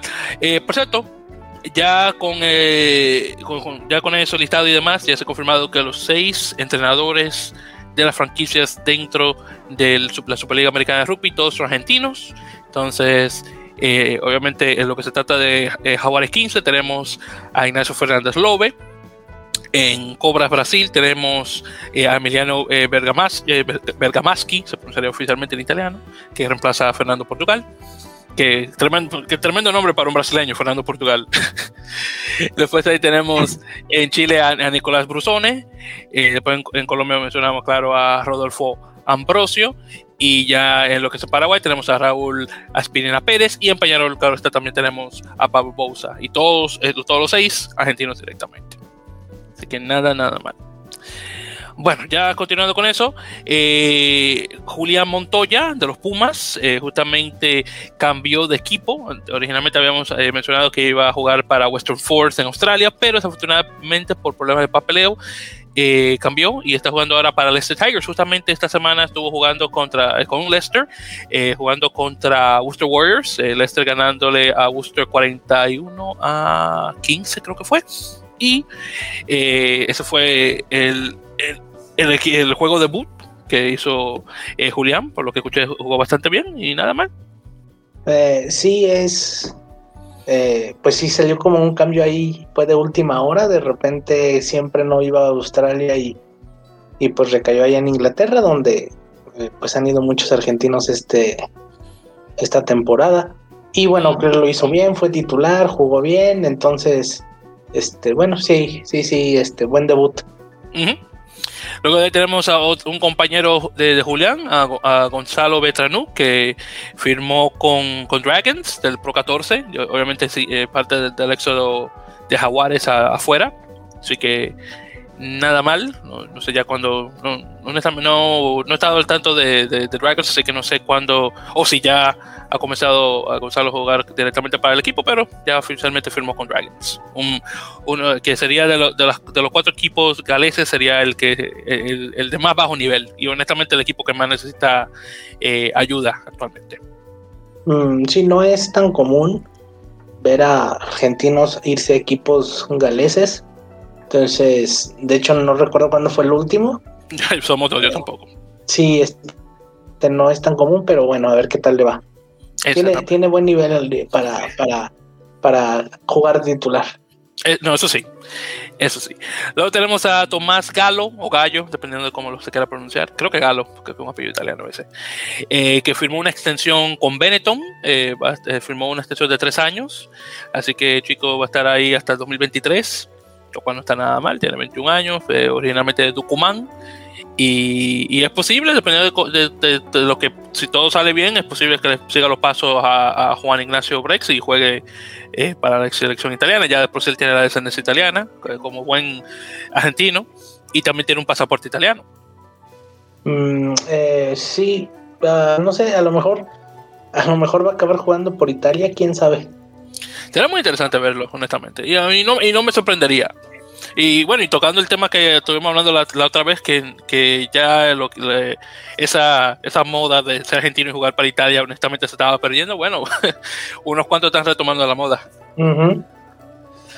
Hablando del proyecto de extensiones, eh, Benjamín eh, Urdapileta que me imagino que creo que es también un, un apellido italiano, eh, firmó una extensión con, con Cast, Castro, ¿cómo se pronuncia eso en italiano? Eh, perdón, en italiano, en francés, perdón. Eh, y va a estar ahí hasta, hasta digamos, hasta la mitad de 2022, ahí con el equipo este, francés. Cas últimamente ha estado un poquito ahí como que no muy muy bueno que digamos. Y más, y, más con esto de COVID ha causado muchísimos problemas muchísimos jugadores que desafortunadamente salieron positivos con el eh, con el eh, con el COVID. Y bueno y Rapideta tiene muchísimo tiempo jugando en ese equipo así que honestamente qué bueno verlo todavía ahí. Y lo más probable si todo sale bien diría yo que él tal vez llegue a retirarse jugando con ese equipo igual como hizo este este caballero este ah era el uruguayo eh, Rodrigo Caportega, que, casi me olvidaba. Que, es raro ver un, un, seleccionado de Castre y no ver a, Ortega jugar. ¿Qué tipo, qué tipo duró más de, un, de, una década jugando en ese sí, Es muy raro ver ese equipo y no verlo al jugar ahora. Sí, un histórico ya. Ah, sí, honestamente. Muy, lastimosamente no jugó tanto para Uruguay como debería, pero cuando, cuando, cuando lo necesitaban estaban ahí, particularmente para cuando tenían que clasificar. Y de que echaba la mano, echaba la mano. Así que muy bien. Sí, él, él, él cuando siempre que Uruguay lo necesitó estuvo. De hecho, regresó para calificarlos a Japón. Sí, recuerdo. Para ayudar en la, ayudar en la clasificación. Y después él dijo que iba a jugar el mundial, que solo, solo era porque necesitaba la ayuda eh, el Uruguay. Entonces, este sí, un histórico que eh, siempre estuvo como para ayudar cuando lo necesitaba su, selección. Muy bueno. Bueno, continuando entonces en relación a firmas, eh, Toulouse eh, firmó a Juan Cruz Magia o Malía de Jaguares, otro, otra parte de la, también otro jugador parte de, este éxodo, muy buen jugador por cierto también. déjame ver, yo sin mal, no, ver, estuvo ahora, ah no, o tal vez sí, no recuerdo, yo creo no, estaba tratando de recordar si él estuvo jugando cuando Eh, Argentina le ganó a Nueva Zelanda ahora en el Rugby Championship, pero no, no recuerdo. Yo creo, que él estaba ahí, pero no había jugado. Pero en todo caso, eh, otro que firma con Toulouse. Luego ahí tenemos a Santiago. Este jugador tenía mucho tiempo que no escuchaba de él. Santiago Iglesias Valdés. Eh, que, era un, antiguo jugador de, Pumas, tiene muchísimo tiempo que no juega para la selección. creo que la última vez que, jugó para hacer eso fue el 2015 y, acá, y firmó con Bessier, está firmando como un, un Joker, un Joker medical, como se pronunciaría en francés, un comodín médico. Entonces ahí vamos a ver ya dependiendo de la de que también juegue con el equipo, es posible que tenga un, un contrato ya de largo plazo, así que veremos qué tal. Ahora, otro que también me sorprendió de, lo rápido que hizo el cambio. Entonces, Clermont acaba de firmar a, Tom, a Tomás Lavanini de, Leicester Tigers. Después, de lo después del tiempo que tiene ahí jugando con Leicester, que es un poquitito de tiempo. Y Lavanini se ha dado porquería, honestamente, en, en Leicester. De una vez decidió firmar con Clermont. Así que ojalá que en Francia se dé un poquito mejor, porque jugando en Inglaterra no se ha dado muy bueno, que digamos. Eh, sí, pues eh, es raro porque acababa de llegar. Eh, por eso que te digo, que mira lo rápido que se mueve y digo, no, ya, ¿para qué?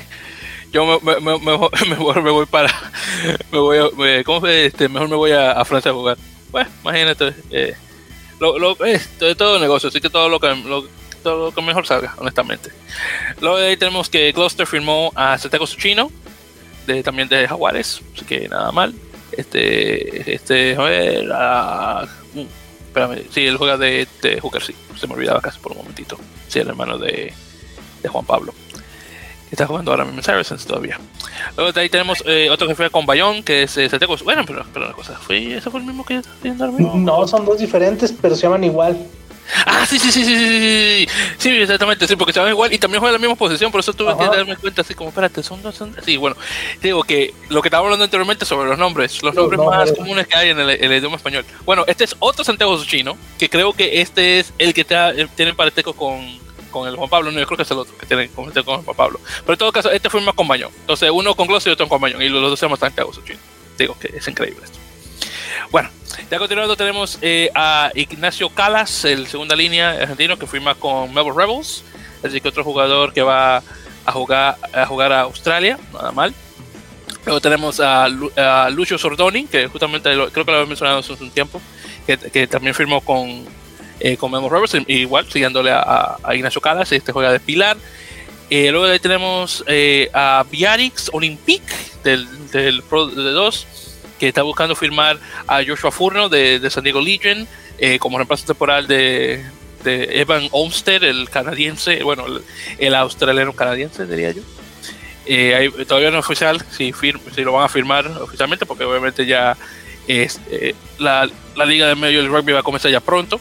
Así que sería raro firmarlo de una vez así, pero ahí veremos. están intentando a ver si lo tienen mientras, primero como de reemplazo oficial de, de eh, bueno, eh, continuando con las firmas, también tenemos eh, ya oficialmente ya fuera de lo que es las ligas americanas.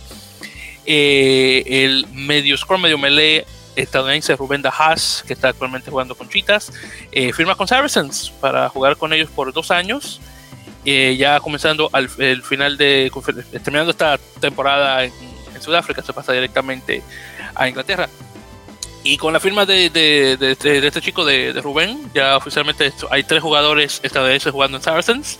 Eh, ahí él se uniría a, a, este, ¿cómo se llama? A, a Capelli, no me acuerdo cómo se apellida él, el chico este, el, tongano, y con Will Hooley, que es la apertura.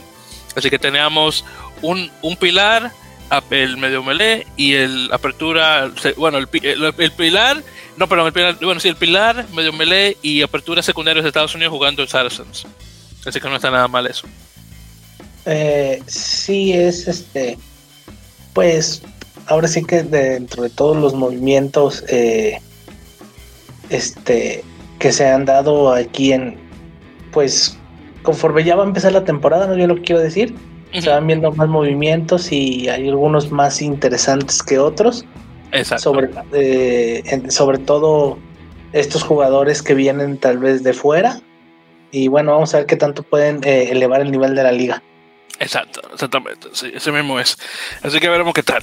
Bueno, entonces ya con eso, comenzando ya con lo que es Major League Rugby en relación a firmas, comenzando con mi equipo local de Nueva York, el Rugby United. Eh, eh, firman o, el Rugby United me hecho, confirmó la firma de el que es actualmente eh, nuestra segunda línea principal, Nick Chivetta, que es justamente del estado de Nueva York, regresando de jugar por mucho tiempo en Europa, originalmente en Italia, luego estuvo jugando en, Francia y ahora eh, regresa a jugar a casa. Así que nada mal, un jugador de muy buen nivel, 31 eh, años de edad, originalmente del área de, The White Plains, que es el, en el condado de Westchester.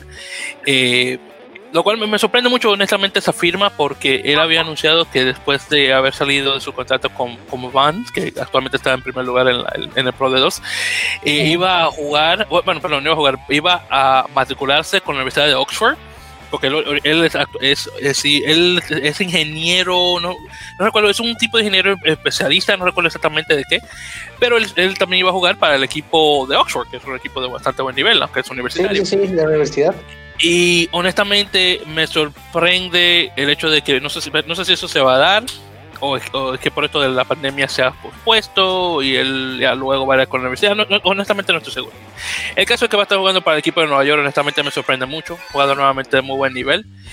Otro jugador también que firma con Rooney es eh, Andy Ellis, que eh, de hecho jugó, que jugó, a ver, tiene 28 apariciones eh, para Nueva Zelanda y estuvo jugando de 2006 a 2015 y de hecho jugó en la final contra Francia, la final de 2011 así que no está nada mal.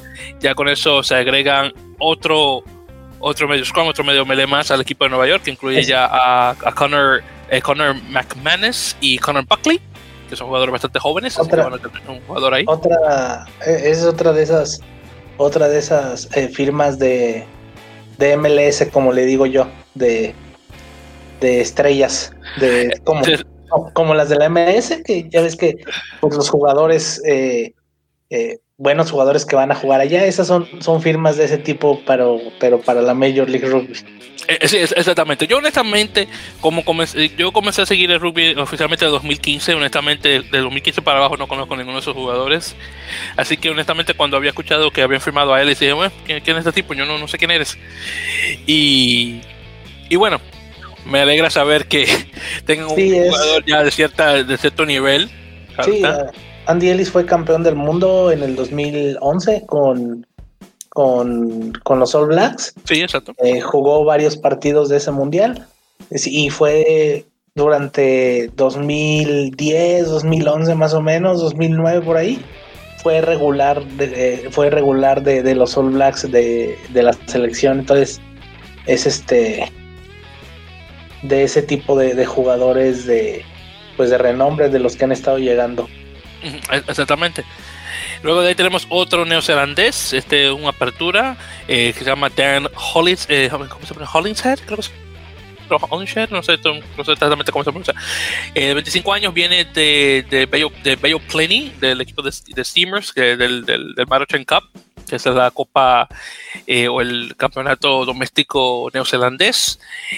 Eh, de ver, estuvo, de ver, estuvo jugando en, en Allen, en el Pro de 2 durante la temporada 2016-2017. También estuvo jugando en Japón, en el equipo de Coca-Cola Red Sparks, o las chipas rojas de Coca-Cola, que es uno de, los, uno de los nombres que más me dio risa cuando comencé a seguir la liga eh, japonesa.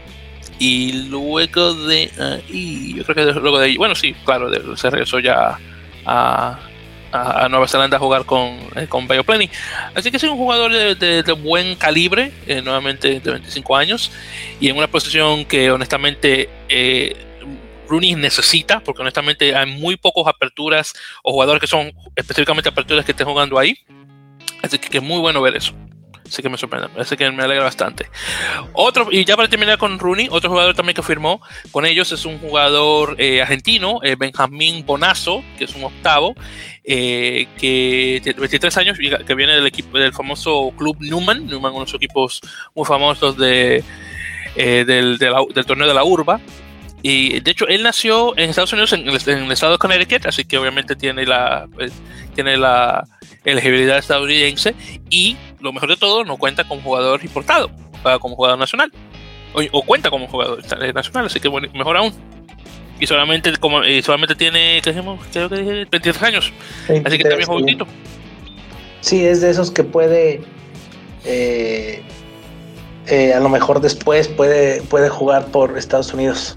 Exacto, exacto. Si todo sale bien, sí es posible. Bueno, entonces pasando de Rooney y, y hablando específicamente de, nuestro rival, el equipo de Nueva Inglaterra, New England Free Jacks, eh, estrenan, un, eh, un programa residencial académico con lo que se conoce como de IDA Boston y Newman College para ayudar a jugadores colegiales, lo cual no está nada mal, es así como, eh, así como un camino para llegar oficialmente al equipo, el equipo profesional, pasando por, ese, por esa academia. Así que no está nada mal. Eh, y este, el, el, ITA Boston es específicamente de, rugby y fútbol soccer. Así que de ambos, eh, normalmente de, ambos, de ambos deportes, de chicos de, séptimo grado a cuarto grado de bachiller, o que lo que sería, creo que en México sería como segundo año de, preparatoria, creo. Eh, así que no está nada mal. sí, de esos programas o de esos, este, Sí, sí, sí, programas que pueden ayudar a los jugadores a dar eh, un brinco al profesionalismo. exactamente, y, mira, y, de, muy temprana edad, porque mira, desde séptimo grado hasta casi llegando a la universidad, no está nada mal. Y que sí, y que no les cueste trabajo luego entrar a, ese, a, ese, a esa forma de, de, pues de jugar y de vivir, que es ahora sí que vivir entrenando y jugando, y que no les cueste tanto trabajo el cambio. Exacto. Así mismo es. Entonces, continuando ahí con eso, después pasamos a All Glory DC, eh, hablando específicamente primero de, los equipos de la parte este. Eh, All Glory confirma el regreso de eh, Mike Sosene Feagai, eh, que es un entrenador o hooker internacional con Estados Unidos, que estuvo de hecho jugando con el equipo de Oakland, de, en, nuevamente en la Maritime Cup en Nueva Zelanda así que regresa y firma nuevamente con el equipo. Ogloy también firmó al octavo canadiense Luke Campbell, que viene desde eh, Toronto Arrows, así que él va desde, desde Toronto a bajar hasta el sur, así que no está nada mal. Luego de ahí pasamos con Nueva Orleans, eh, el New Orleans Gold, que anuncia la firma de Pat O'Toole, eh, que es un hooker italiano, italiano, pero un irlandés, debería decir, que viene desde Gary Owen en, en Irlanda, pero estuvo un tiempo jugando para Houston Sabercats y creo que también para el equipo de San Diego. Eh, también, eh, desafortunadamente, no lo anunció el fallecimiento de uno de sus jugadores, eh, Sean Riley, de 30 años, que desafortunadamente falleció por complicaciones severas después de una cirugía cardíaca. Él, de hecho, había jugado en el, en el, en el torneo este de, 10 en Bermuda. Y creo que esa fue la, creo que fue la última vez que jugó rugby de ese nivel y desafortunadamente falleció hace unas cuantas semanas. Eh, de hecho, eh, se creó un, este, déjame ver cómo creo que fue un, una página en GoFundMe, eh, específicamente para cubrir los gastos de su funeral y wow, eso, déjame, ver si llego a encontrar el enlace porque eso recaudó mucho dinero. Déjame ver si encuentro eso. Eh, déjame ver, porque la última vez que lo... Eso ya un tiempo de esto... Eh, déjame ver. Ojalá que lo hayan puesto por... Ah, sí, acá está. Este. entonces, esto se puso el 28 de enero. Eh, estamos grabando ahora un 7 de febrero. Entonces, se, planeaba recaudar 15 mil dólares total. Para el 29 creo, para el 30 ya se había, ya se había eh, recaudado el dinero que se, estaba buscando 15 mil y actualmente está en 26 mil 750 dólares. bastante. Así que bastante. Así mismo es. Esto estamos hablando de menos de una semana. Bueno, una, perdón, no menos, no, más de una semana. casi 10 días, vamos a decir. Así que no está nada mal. Está nada mal. Entonces, eh, nuevamente 15 mil se buscaba, tienen 26 mil. Entonces es decir que tienen 11 mil dólares extras para cubrir lo que nada que cubrir. Sí, juntaron bastante, a ver.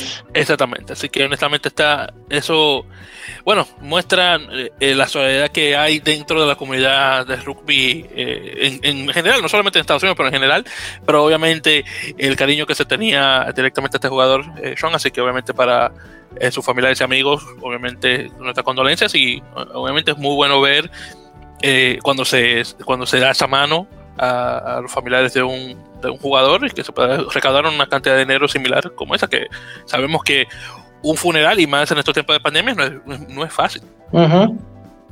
Así que no es fácil.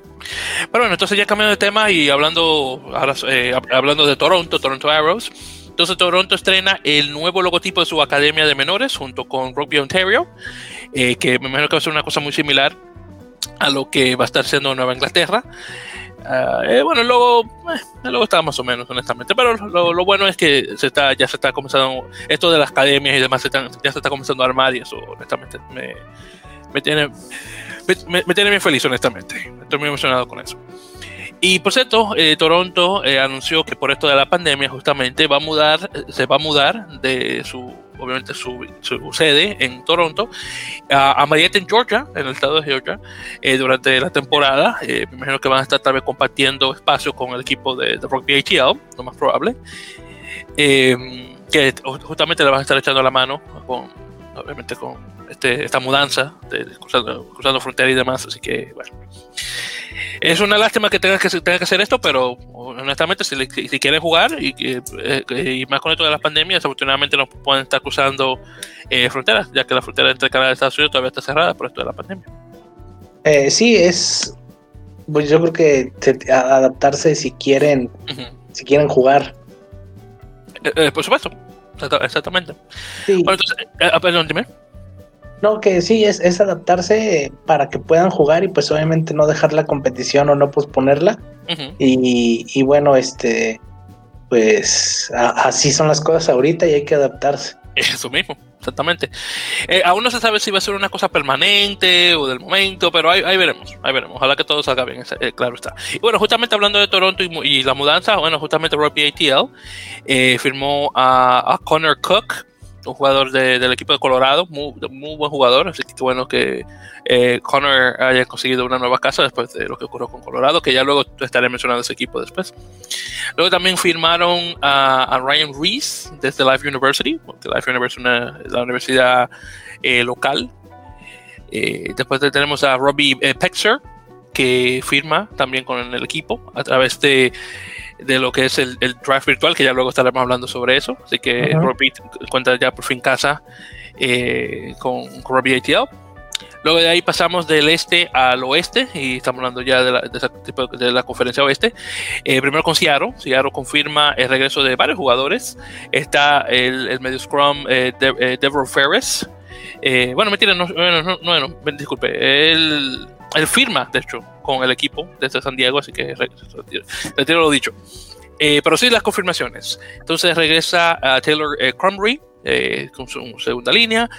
también Riker Hatton, que ha sido una revelación en la liga, en particular el octavo sudafricano, que ya oficialmente califica para Estados Unidos.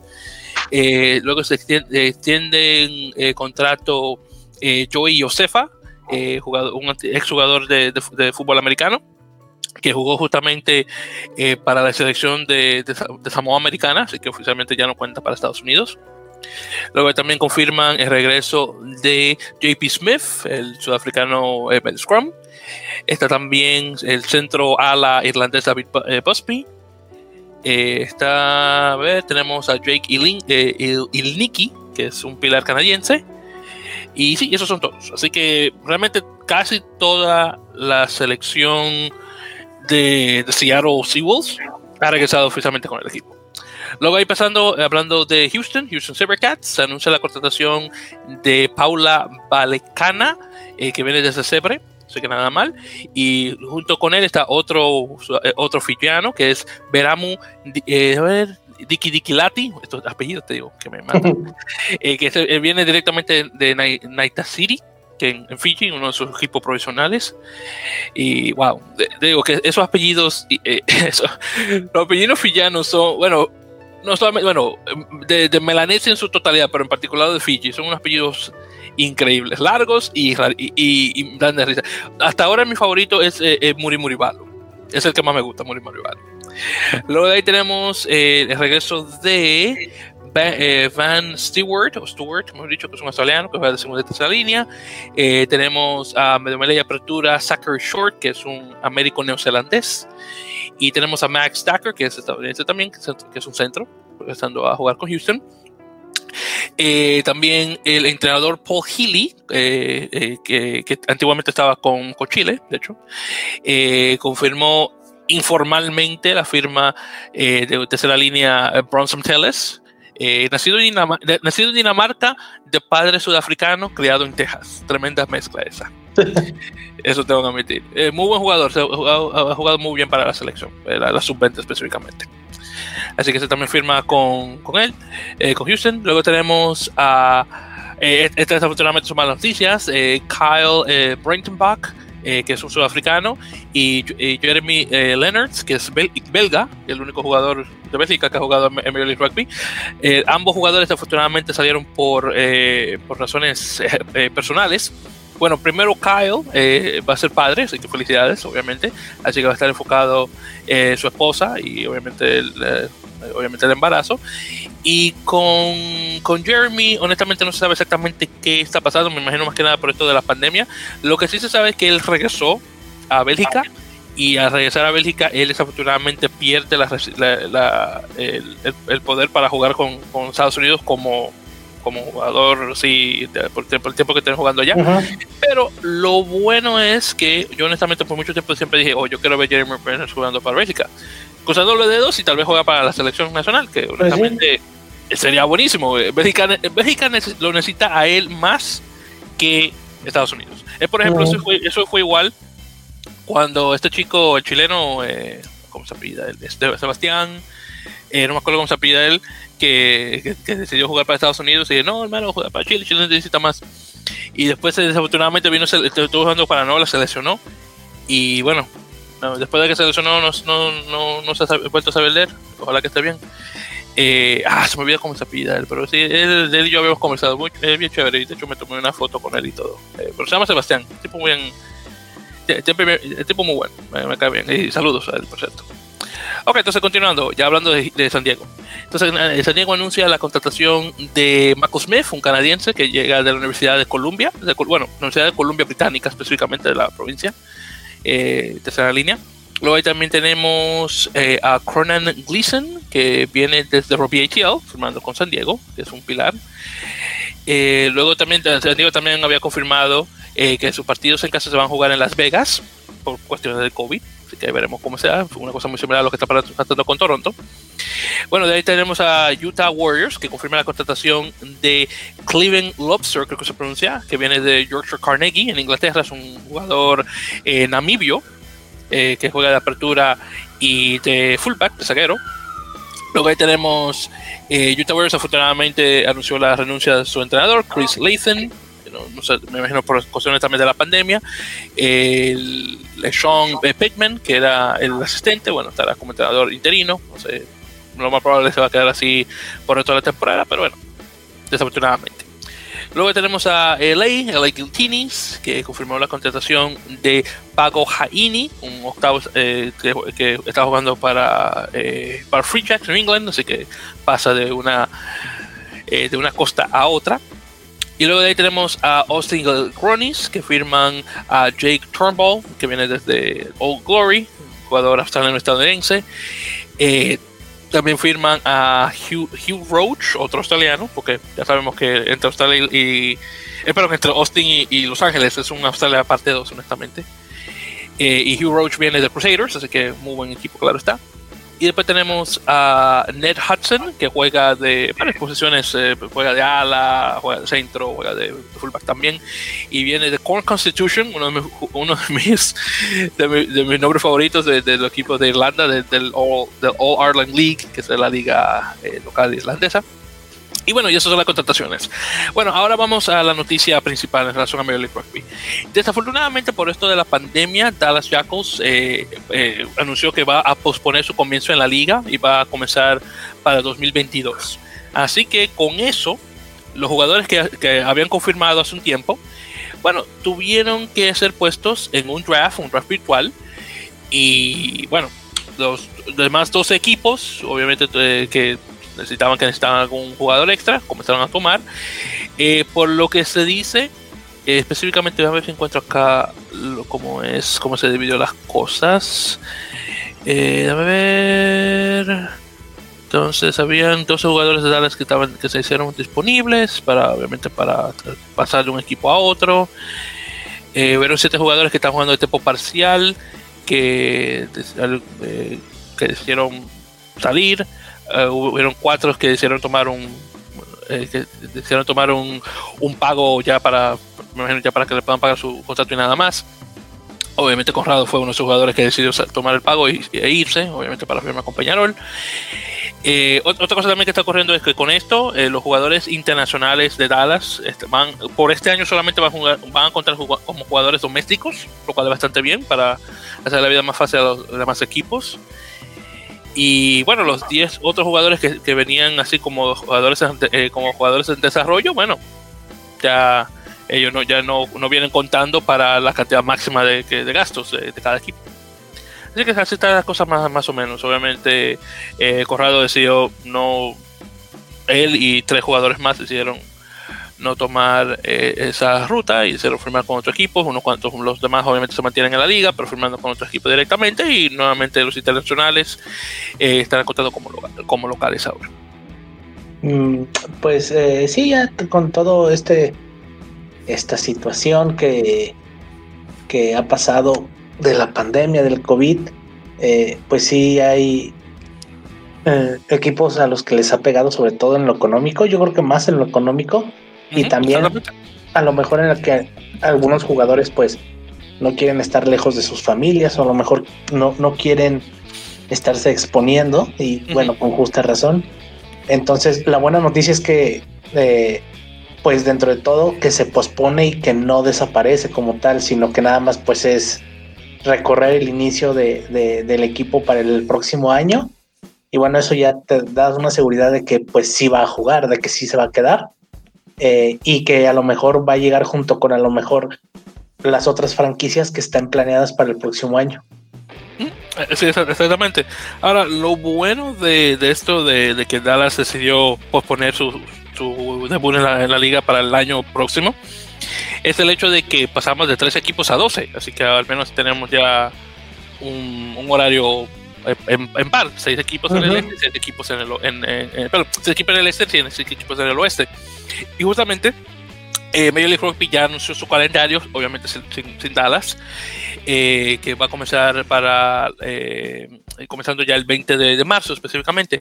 Así que eh, específicamente en la primera semana van a estar jugando eh, Nola contra All Glory. Obviamente el equipo primero es el local, el segundo es el visitante. Así que no la ha contado Glory. Tenemos a Atlanta contra Toronto. Justamente Toronto y Atlanta están en, el mismo lugar, así que no va a ser muy difícil para ellos dos. Luego tenemos a San Diego contra Nueva York obviamente en algún lugar de, Las Vegas, todavía no sabe dónde. Eh, Houston contra Seattle, eh, Austin contra Utah y Geltinis contra, eh, contra Free Jacks. Así que no está nada mal, así que van a haber unos cuantos equipos de este contra este contra oeste, pero mayoritariamente quedándose en su dentro de su de, dentro de su conferencia.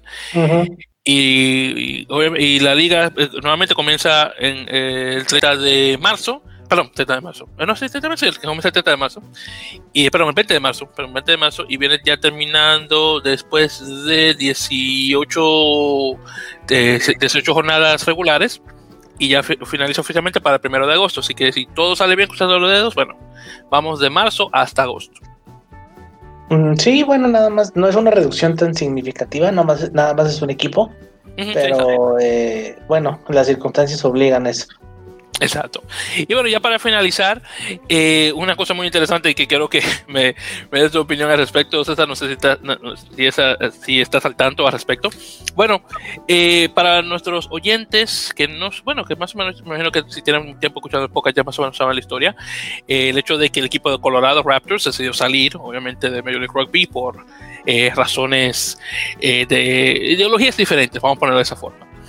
Bueno, eh, cuando el equipo de, de, Colorado sale oficialmente de la liga, que todavía me duele eso bastante, eh, el, que, que, creo que todavía es el actual alcalde de Glendale, donde está localizado el equipo, que no recuerdo cómo se llama el hombre, él había en una entrevista ahí, honestamente una entrevista de locos, había mencionado que, que ellos, el equipo de la gente de Colorado, quería eh, que, que, no se diera tanto énfasis a los jugadores internacionales, que tomaran los jugadores nacionales, eh, obviamente para la selección, esto y que lo otro. Bueno, el caso es que eh, Colorado, o, específicamente Infinity Park, que es el, lugar donde juega el equipo de Colorado, donde jugaba el equipo de Colorado, eh, anunció la creación de una academia que se le conoce como The Rugby Town Crossover Academy. Rugby Town es el, apodo que se le da a Glendale, que se le conoce como Rugby Town USA. Eh, porque obviamente tiene el único estadio, eh, bueno, el primer estadio solamente para rugby en Estados Unidos se creó ahí, obviamente no es el único, porque también está el equipo de, de Houston, eh, Viva Park, que es solamente para rugby, pero en todo caso. Así que la academia es específicamente para tomar jugadores de otros deportes y pasarlos a rugby. Bueno, la mayoría de los jugadores son eh, ex jugadores de, fútbol americano. Y bueno, creo, no recuerdo exactamente cuántos, eh, yo sé que había un listado, creo que eran, se me invitado, creo que son 24, de 30, se invitaron 30 jugadores, se invitaron y 24 han, aceptado y están actualmente entrenando de tiempo completo en, ahí en, Glendale. Eh, tienen un equipo que se conoce oficialmente o no oficialmente como Colorados, eh, XOs, que es eh, porque la X es siendo como las cruces, como cross, crossover, una cosa así, es, raro explicar eso. Pero en todo caso es que tienen este equipo de, jugadores que vienen de otros, de otros deportes, poniéndolo a jugar rugby, para que eventualmente firmen, me imagino, con otro equipo y eventualmente jueguen para la selección. Yo honestamente me gustaría ver esto caer en algo, pero honestamente no, no es algo que diga que, que tal vez se vaya a dar. Pero eh, cruzado los dedos, ojalá, que sí, pero no, no lo dudo mucho, honestamente. Pues es una apuesta diferente eh, hasta cierto punto y sí interesante, interesante porque pues sabemos que Estados Unidos tiene atletas en todos lados y a lo mejor nada más enseñarles a jugar rugby pues puede resultar en no sé, a lo mejor jugadores incluso para los equipos de Sevens o, o para equipos de la misma liga que que sean ya atletas como tal y solo se les enseña a jugar el deporte. Mm, exacto. Yo honestamente, eh, después de estoy viendo aquí el, listado de jugadores y son 24 en total. Veo que la gran mayoría son jugadores de color, especialmente afroamericanos, que, que, son bastante... Eh, hay muchos de ellos obviamente dentro del fútbol americano. Eh, eh, luego hay unos, unos, cuantos chicos de descendencia europea, eh, hay, un, hay unos, creo que son conté dos este, de descendencia del Pacífico, uno de ellos justamente se llama Tenela Tupo, como el internacional australiano, de descendencia tongana. Em, yo, yo, creo, sí, yo creo que sí. Yo, ahí viendo los nombres, no creo que ninguno de ellos sea hispano, al menos lo dudo con esos nombres. sí, son dos, sí, dos isleños, mayoritariamente de nuevamente mayoritariamente afroamericanos y unos cuantos de descendencia europea. Pero honestamente, ¿qué tan buenos lleguen a darse esos jugadores en, eh, aprendiendo rugby en esta etapa de su vida? Bueno, ahí veremos. todo puede pasar. Me encantaría ver algunos de esos tipos jugar para la selección si, se dan de buen nivel o directamente pasando a jugar a, a un equipo de League Rugby. Pero ahí veremos. Yo honestamente no, como te digo, no es algo de que, este, que tenga mis esperanzas puestas en que se pueda dar. Ojalá que sí, pero lo dudo, honestamente. Eh, lo que sí te puedo decir es que la, la opinión dentro de, de, la comunidad de rugby, particularmente eh, en el Reddit de, de Major League Rugby, que por cierto, para los que siguen el Reddit, eh, pues, está en arroba RML Rugby, específicamente por Reddit.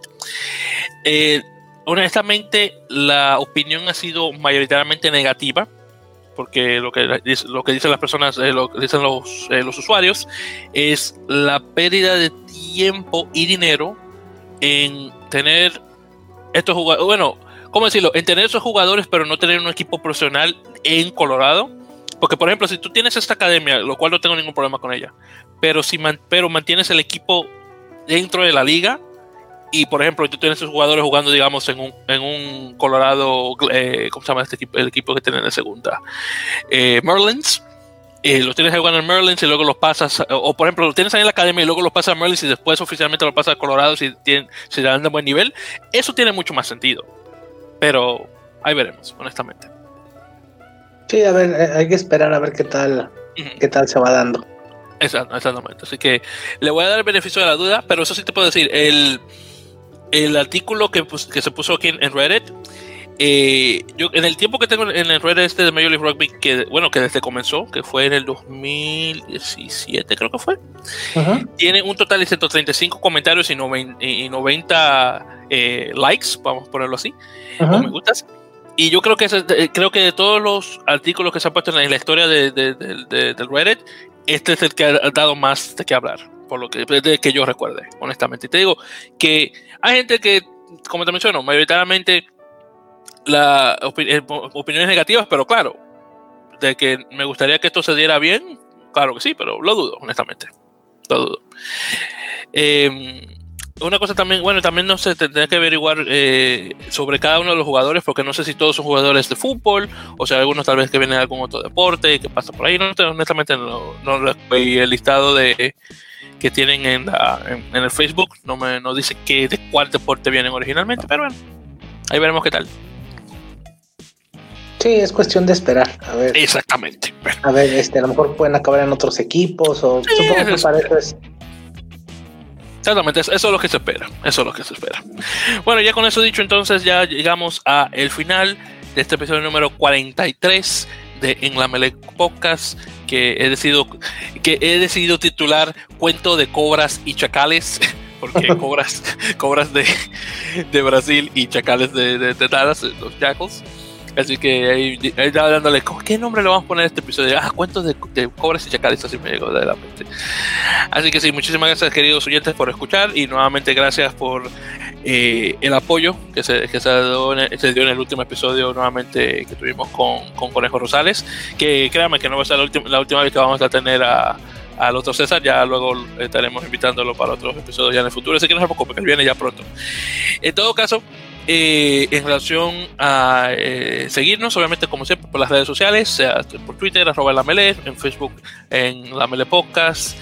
Eh, ya veremos qué otra otra plataforma social estaremos usando ahí. César me está hablando sobre Instagram, pero no sé qué fotos vamos a poner ahí ya luego. Bueno, César, yo te, yo te, eso te lo dejaré a ti. En todo caso, si quieres crear un, si quieres crear un Instagram de la Melea adelante, no sé qué foto vamos a poner ahí, pero bueno, ya luego tú me dejarás saber en todo caso. En, todo caso, también en relación a, escuchar, eh, ya saben, nos pueden escuchar directamente por, eh, bueno, el Spotify estado bastante bien, así que por favor, escuchen, escuchando por, por Spotify. También pueden escucharnos directamente por Apple Podcasts, por ebooks, eh, por Podtail, que escuché que también, que también se, escucha de vez en cuando. Y bueno, alguna otra otro lugar donde nos pueden encontrar directamente nuestro podcast. Y déjame ver qué otra cosa se me olvida. Bueno, sí, yo creo que eso, eh, creo que eso es todo en relación a eso. Entonces, dime algún otro comentario antes de terminar. Eh, pues no, por, eh, por esta semana no. Vamos a ver la siguiente, pues los juegos de seis naciones, a ver qué y qué más se va desarrollando conforme pues vaya acercándose el inicio de las ligas tanto de Sudamérica, la de Estados Unidos, las eliminatorias al mundial que ya empiezan con las eh, con Europa al Mundial Femenil y después empieza la del Mundial eh, de Francia. Entonces, pues, no, por el momento no vamos a esperar a ver estas semanas que cómo se mueve todo. Mm, exactamente. Bueno, ahí veremos qué tal. Y bueno, nuevamente que quiero estar nuevamente por escuchar. Eh, en todo caso, lo escuchando ya para el episodio número 44 ya pronto. Ya en la siguiente, sigamos, tal vez en las siguientes dos semanas para darle tiempo a las noticias para que se puedan agregar. Y ahí veremos qué tal. Así que nuevamente muchas gracias por la escucha y hasta la próxima. Nuevamente sigan pasando la voz para tener más descargas. Nuevamente estamos por 80, a ver si rompemos ese récord y pasamos ya de 80 para adelante, ya, con estos episodios. Nuevamente muchas gracias y hasta la próxima.